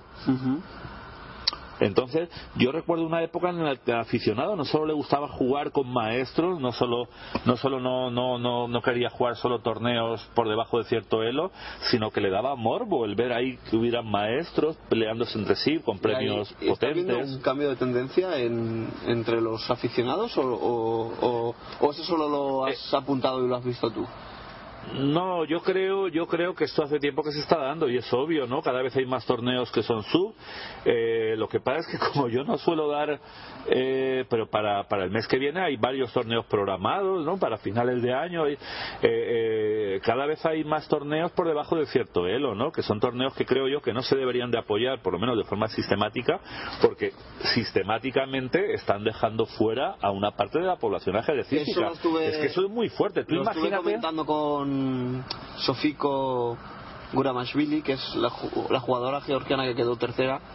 Y la verdad es que ella no lo había, no, eh, ella que es jugadora profesional en- entre las chicas, eh, no lo había, no lo había, No para lo había reflexionado. Y cuando se les puse un poco si eso se producía también en Georgia, donde ella juega, donde nos contó la anécdota de, de que eh, en la reina le llamaban el rey Tamara en el siglo XIII, porque era una, una reina muy dura, parecía un hombre, eh, instauró lo de que la dote nupcial de todas las georgianas debía haber un ajedrez, etcétera, etcétera. Siglo XIII-XIV. Si, si he dicho 11, me corrijo. Eh, Bueno, éramos Bueno. tan pequeños entonces Sí. que no importa. pues bueno, eh, que no se había parado a reflexionarlo, pero una vez le, le comenté lo que este problema que, que tú has venido denunciando desde hace mucho tiempo, eh, empezó a reflexionar y empezó a decir que, que quizá ese tipo de torneos quizá no tenían tanto sentido como parecía, ¿no? Es que es bastante obvio. Mira, por parte de los organizadores es una cuestión económica. Piensan que así van a recaudar más, van a ganar más. A lo mejor en algún caso puede ser una necesidad de que tengan que, que Mm. Recurrir, sí. recurrir a eso porque piensan que así. Lo que pasa es que, claro, también uno por necesidad puede, puede robar un bolso y no es que esté poniendo al mismo nivel ético una cosa que la otra. Simplemente estoy diciendo que la necesidad no justifica cualquier cosa. Eh, si, si para recaudar dinero para un torneo hay que dejar fuera, aparte de la población ajedrecística, es que algo va profundamente mal. Pero lo que yo me temo, Yago, es que en muchos casos ni siquiera se esté dando ese, esa preocupación, ese dilema, ¿no? Simplemente se hace por, por, por mercantilismo puro y duro, ¿no? Pero en fin, otro día seguiremos con eso si quieres. Sí, y para, y para cerrar el programa... Entonces, entonces decía, si voy a dar rápidamente todas las, las notas que he traído aquí, decía que en este torneo de Albox, en el que solo han participado 59 jugadores, pese a tener mucho dinero en premios, pero claro, mucho dinero por arriba, ¿no? Pero es lo que digo, parece que el aficionado cada vez se retrae más, ¿no? Pues se impuso en solitario con 7 sobre 8 el, el gran maestro chileno afincado en Madrid, Daniel Barría. Buena actuación de- del, del el jugador, bueno, de, de nuestro campeón autonómico, ¿no? Antonio Granero Roca, que quedó cuarto a medio punto del campeón. Luego, eh, vamos a ver, ya hemos dicho el Bueno, eh, se han celebrado recientemente en la, en la localidad griega de Camena Bourla los campeonatos del mundo eh, senior, tanto en su vertiente abierta como, como en, eh, femenina. Estos son los típicos torneos que la gente dice, hombre, hombre, si jugaba este hombre, si jugaba este Sí, otro. sí, los, no, los es típicos el- torneos de hombre. Sí. Como no encuentro el de mujeres, voy a decir el de hombres, pero que conste que no es por machismo, sino porque además se han caído, tú has visto que se han caído los papeles, es más, creo que me los has tirado. Sí, por una vez. por una vez ha sido cierto. Bueno, eh, voy no, a decir... no, siempre es cierto, pero por una vez he sido yo. Eso está bien. Bueno, entonces nuestro entrañable gran maestro Suba, que es campeón del mundo de la modalidad, hizo siete y medio sobre 11 y, y- ocupó el sexto puesto. Y por decir los tres primeros, por ejemplo, bronce, plata y oro, eh, el gran maestro es con ocho y medio. Eh, en tercer lugar, eh, subcampeón Weiser, el maestro Anatoly Weiser, que juega para Francia. Eh, también ocho y medio y el campeón eh, un campeón del mundo danés Eh, el maestro internacional eh, Jens Christiansen Muy bien, enhorabuena a los maestros internacionales. sí eh, a ver estos son folios en blanco Vale. Bueno, otro torneo que también fue un, un gran éxito a nivel de organización, pero no tanto a nivel de participación, por lo que estamos comentando, fue el- el- la tercera edición del torneo FIRA de Tossans, de Tossans, está bien dicho, ¿no? 2012, en Cocentaina, organizado, ya digo, con buen pulso por Joaquín Gorbí y ganado eh, por, bueno, voy a decir también los eh, no da tiempo más para, el campeón. Pues el, el ex campeón autonómico, maestro FIDE, eh, Manuel Fenollar. Luego es una cosa que ya, ya han pasado unos días, pero eh, desde la última vez que hablamos de ella, pues eh, concluyeron los campeonatos. eh, vamos a decir solamente que en la categoría en la categoría femenina sub 16 jugaba la actual campeona de España sub 14 y sub 16. eh, la, la- bueno, esta comunidad que juega para, para Alicante, Irene Nicolás Zapata, que al final acabó en el décimo puesto con siete y medio sobre 11. La campeona de la categoría fue la rusa Ana Estias, Estiaskina, eh, maestra FIDE femenina. Y en la categoría sub-16 absoluta, eh, el gran maestro ruso con 9 sobre 11 en solitario, Urij Elis- Eliseev. Eliseev, Eliseev, eso. Bueno, solo voy a dar sub-16 y sub-18 por falta de tiempo, pero en Cherresul pueden encontrar, si ponen eh, World Youth, eh, Youth, que es juventud, bueno, eh, en la categoría femenina sub-18, campeona en solitario y a un punto de la segunda, la también rusa, gran maestra femenina Alexandra Gordiakina o Gordiakina o como quiera. Y en la absoluta, categoría absoluta sub-18, el, el gran maestro 2611 polaco, eh, en solitario, ya digo, 9 sobre 11, Darius Swir. Eso. Estando de- destacado el hermano Cory. Ah, bueno, sí, sí, Que quedó me olvidaba. Mi, mi- sí, que quedó tercero, muy bien. Además, un torneo muy profesional, no perdió ninguna partida. ¿Eh? Eh, hizo unas cuantas tablas y, y en concreto, pues si cinco y medio hizo ocho, pues hizo cinco tablas, ¿no? Cinco tablas y seis victorias, ¿no? O al revés. Y luego el español más aventajado fue eh, David Antón Guijarro, noveno, con siete y medio. Exacto. A Bueno. ver, más noticitas. Pues nada, y desde nuestra unidad móvil y aquí... Bueno, iba a decir, iba a decir si me dejas Vale, los va. campeones provinciales de esta comunidad. En, la provincia de Alicante, eh, el joven Daniel Navarro López Menchero del Club de Ajedrecilla. En la, en la de en la de Castellón, en la provincia de Castellón, el campeón el campeón autonómico de ajedrez relámpago Eric Sos Andreu y en la de Valencia, en la provincia de Valencia, el maestro internacional Rufino Camarena Jiménez. Enhorabuena a todos ellos. Y a ver, me queda una última hojita. Ah, bueno, sí, la que no encontraba antes. Campeona del mundo senior femenina, eh, Galina Strustinkaya. y, y este es el colofón de este programa de hoy, hecho desde nuestra unidad móvil de doble jaque y, como siempre, ¡Viva el ajedrez! ¡Viva!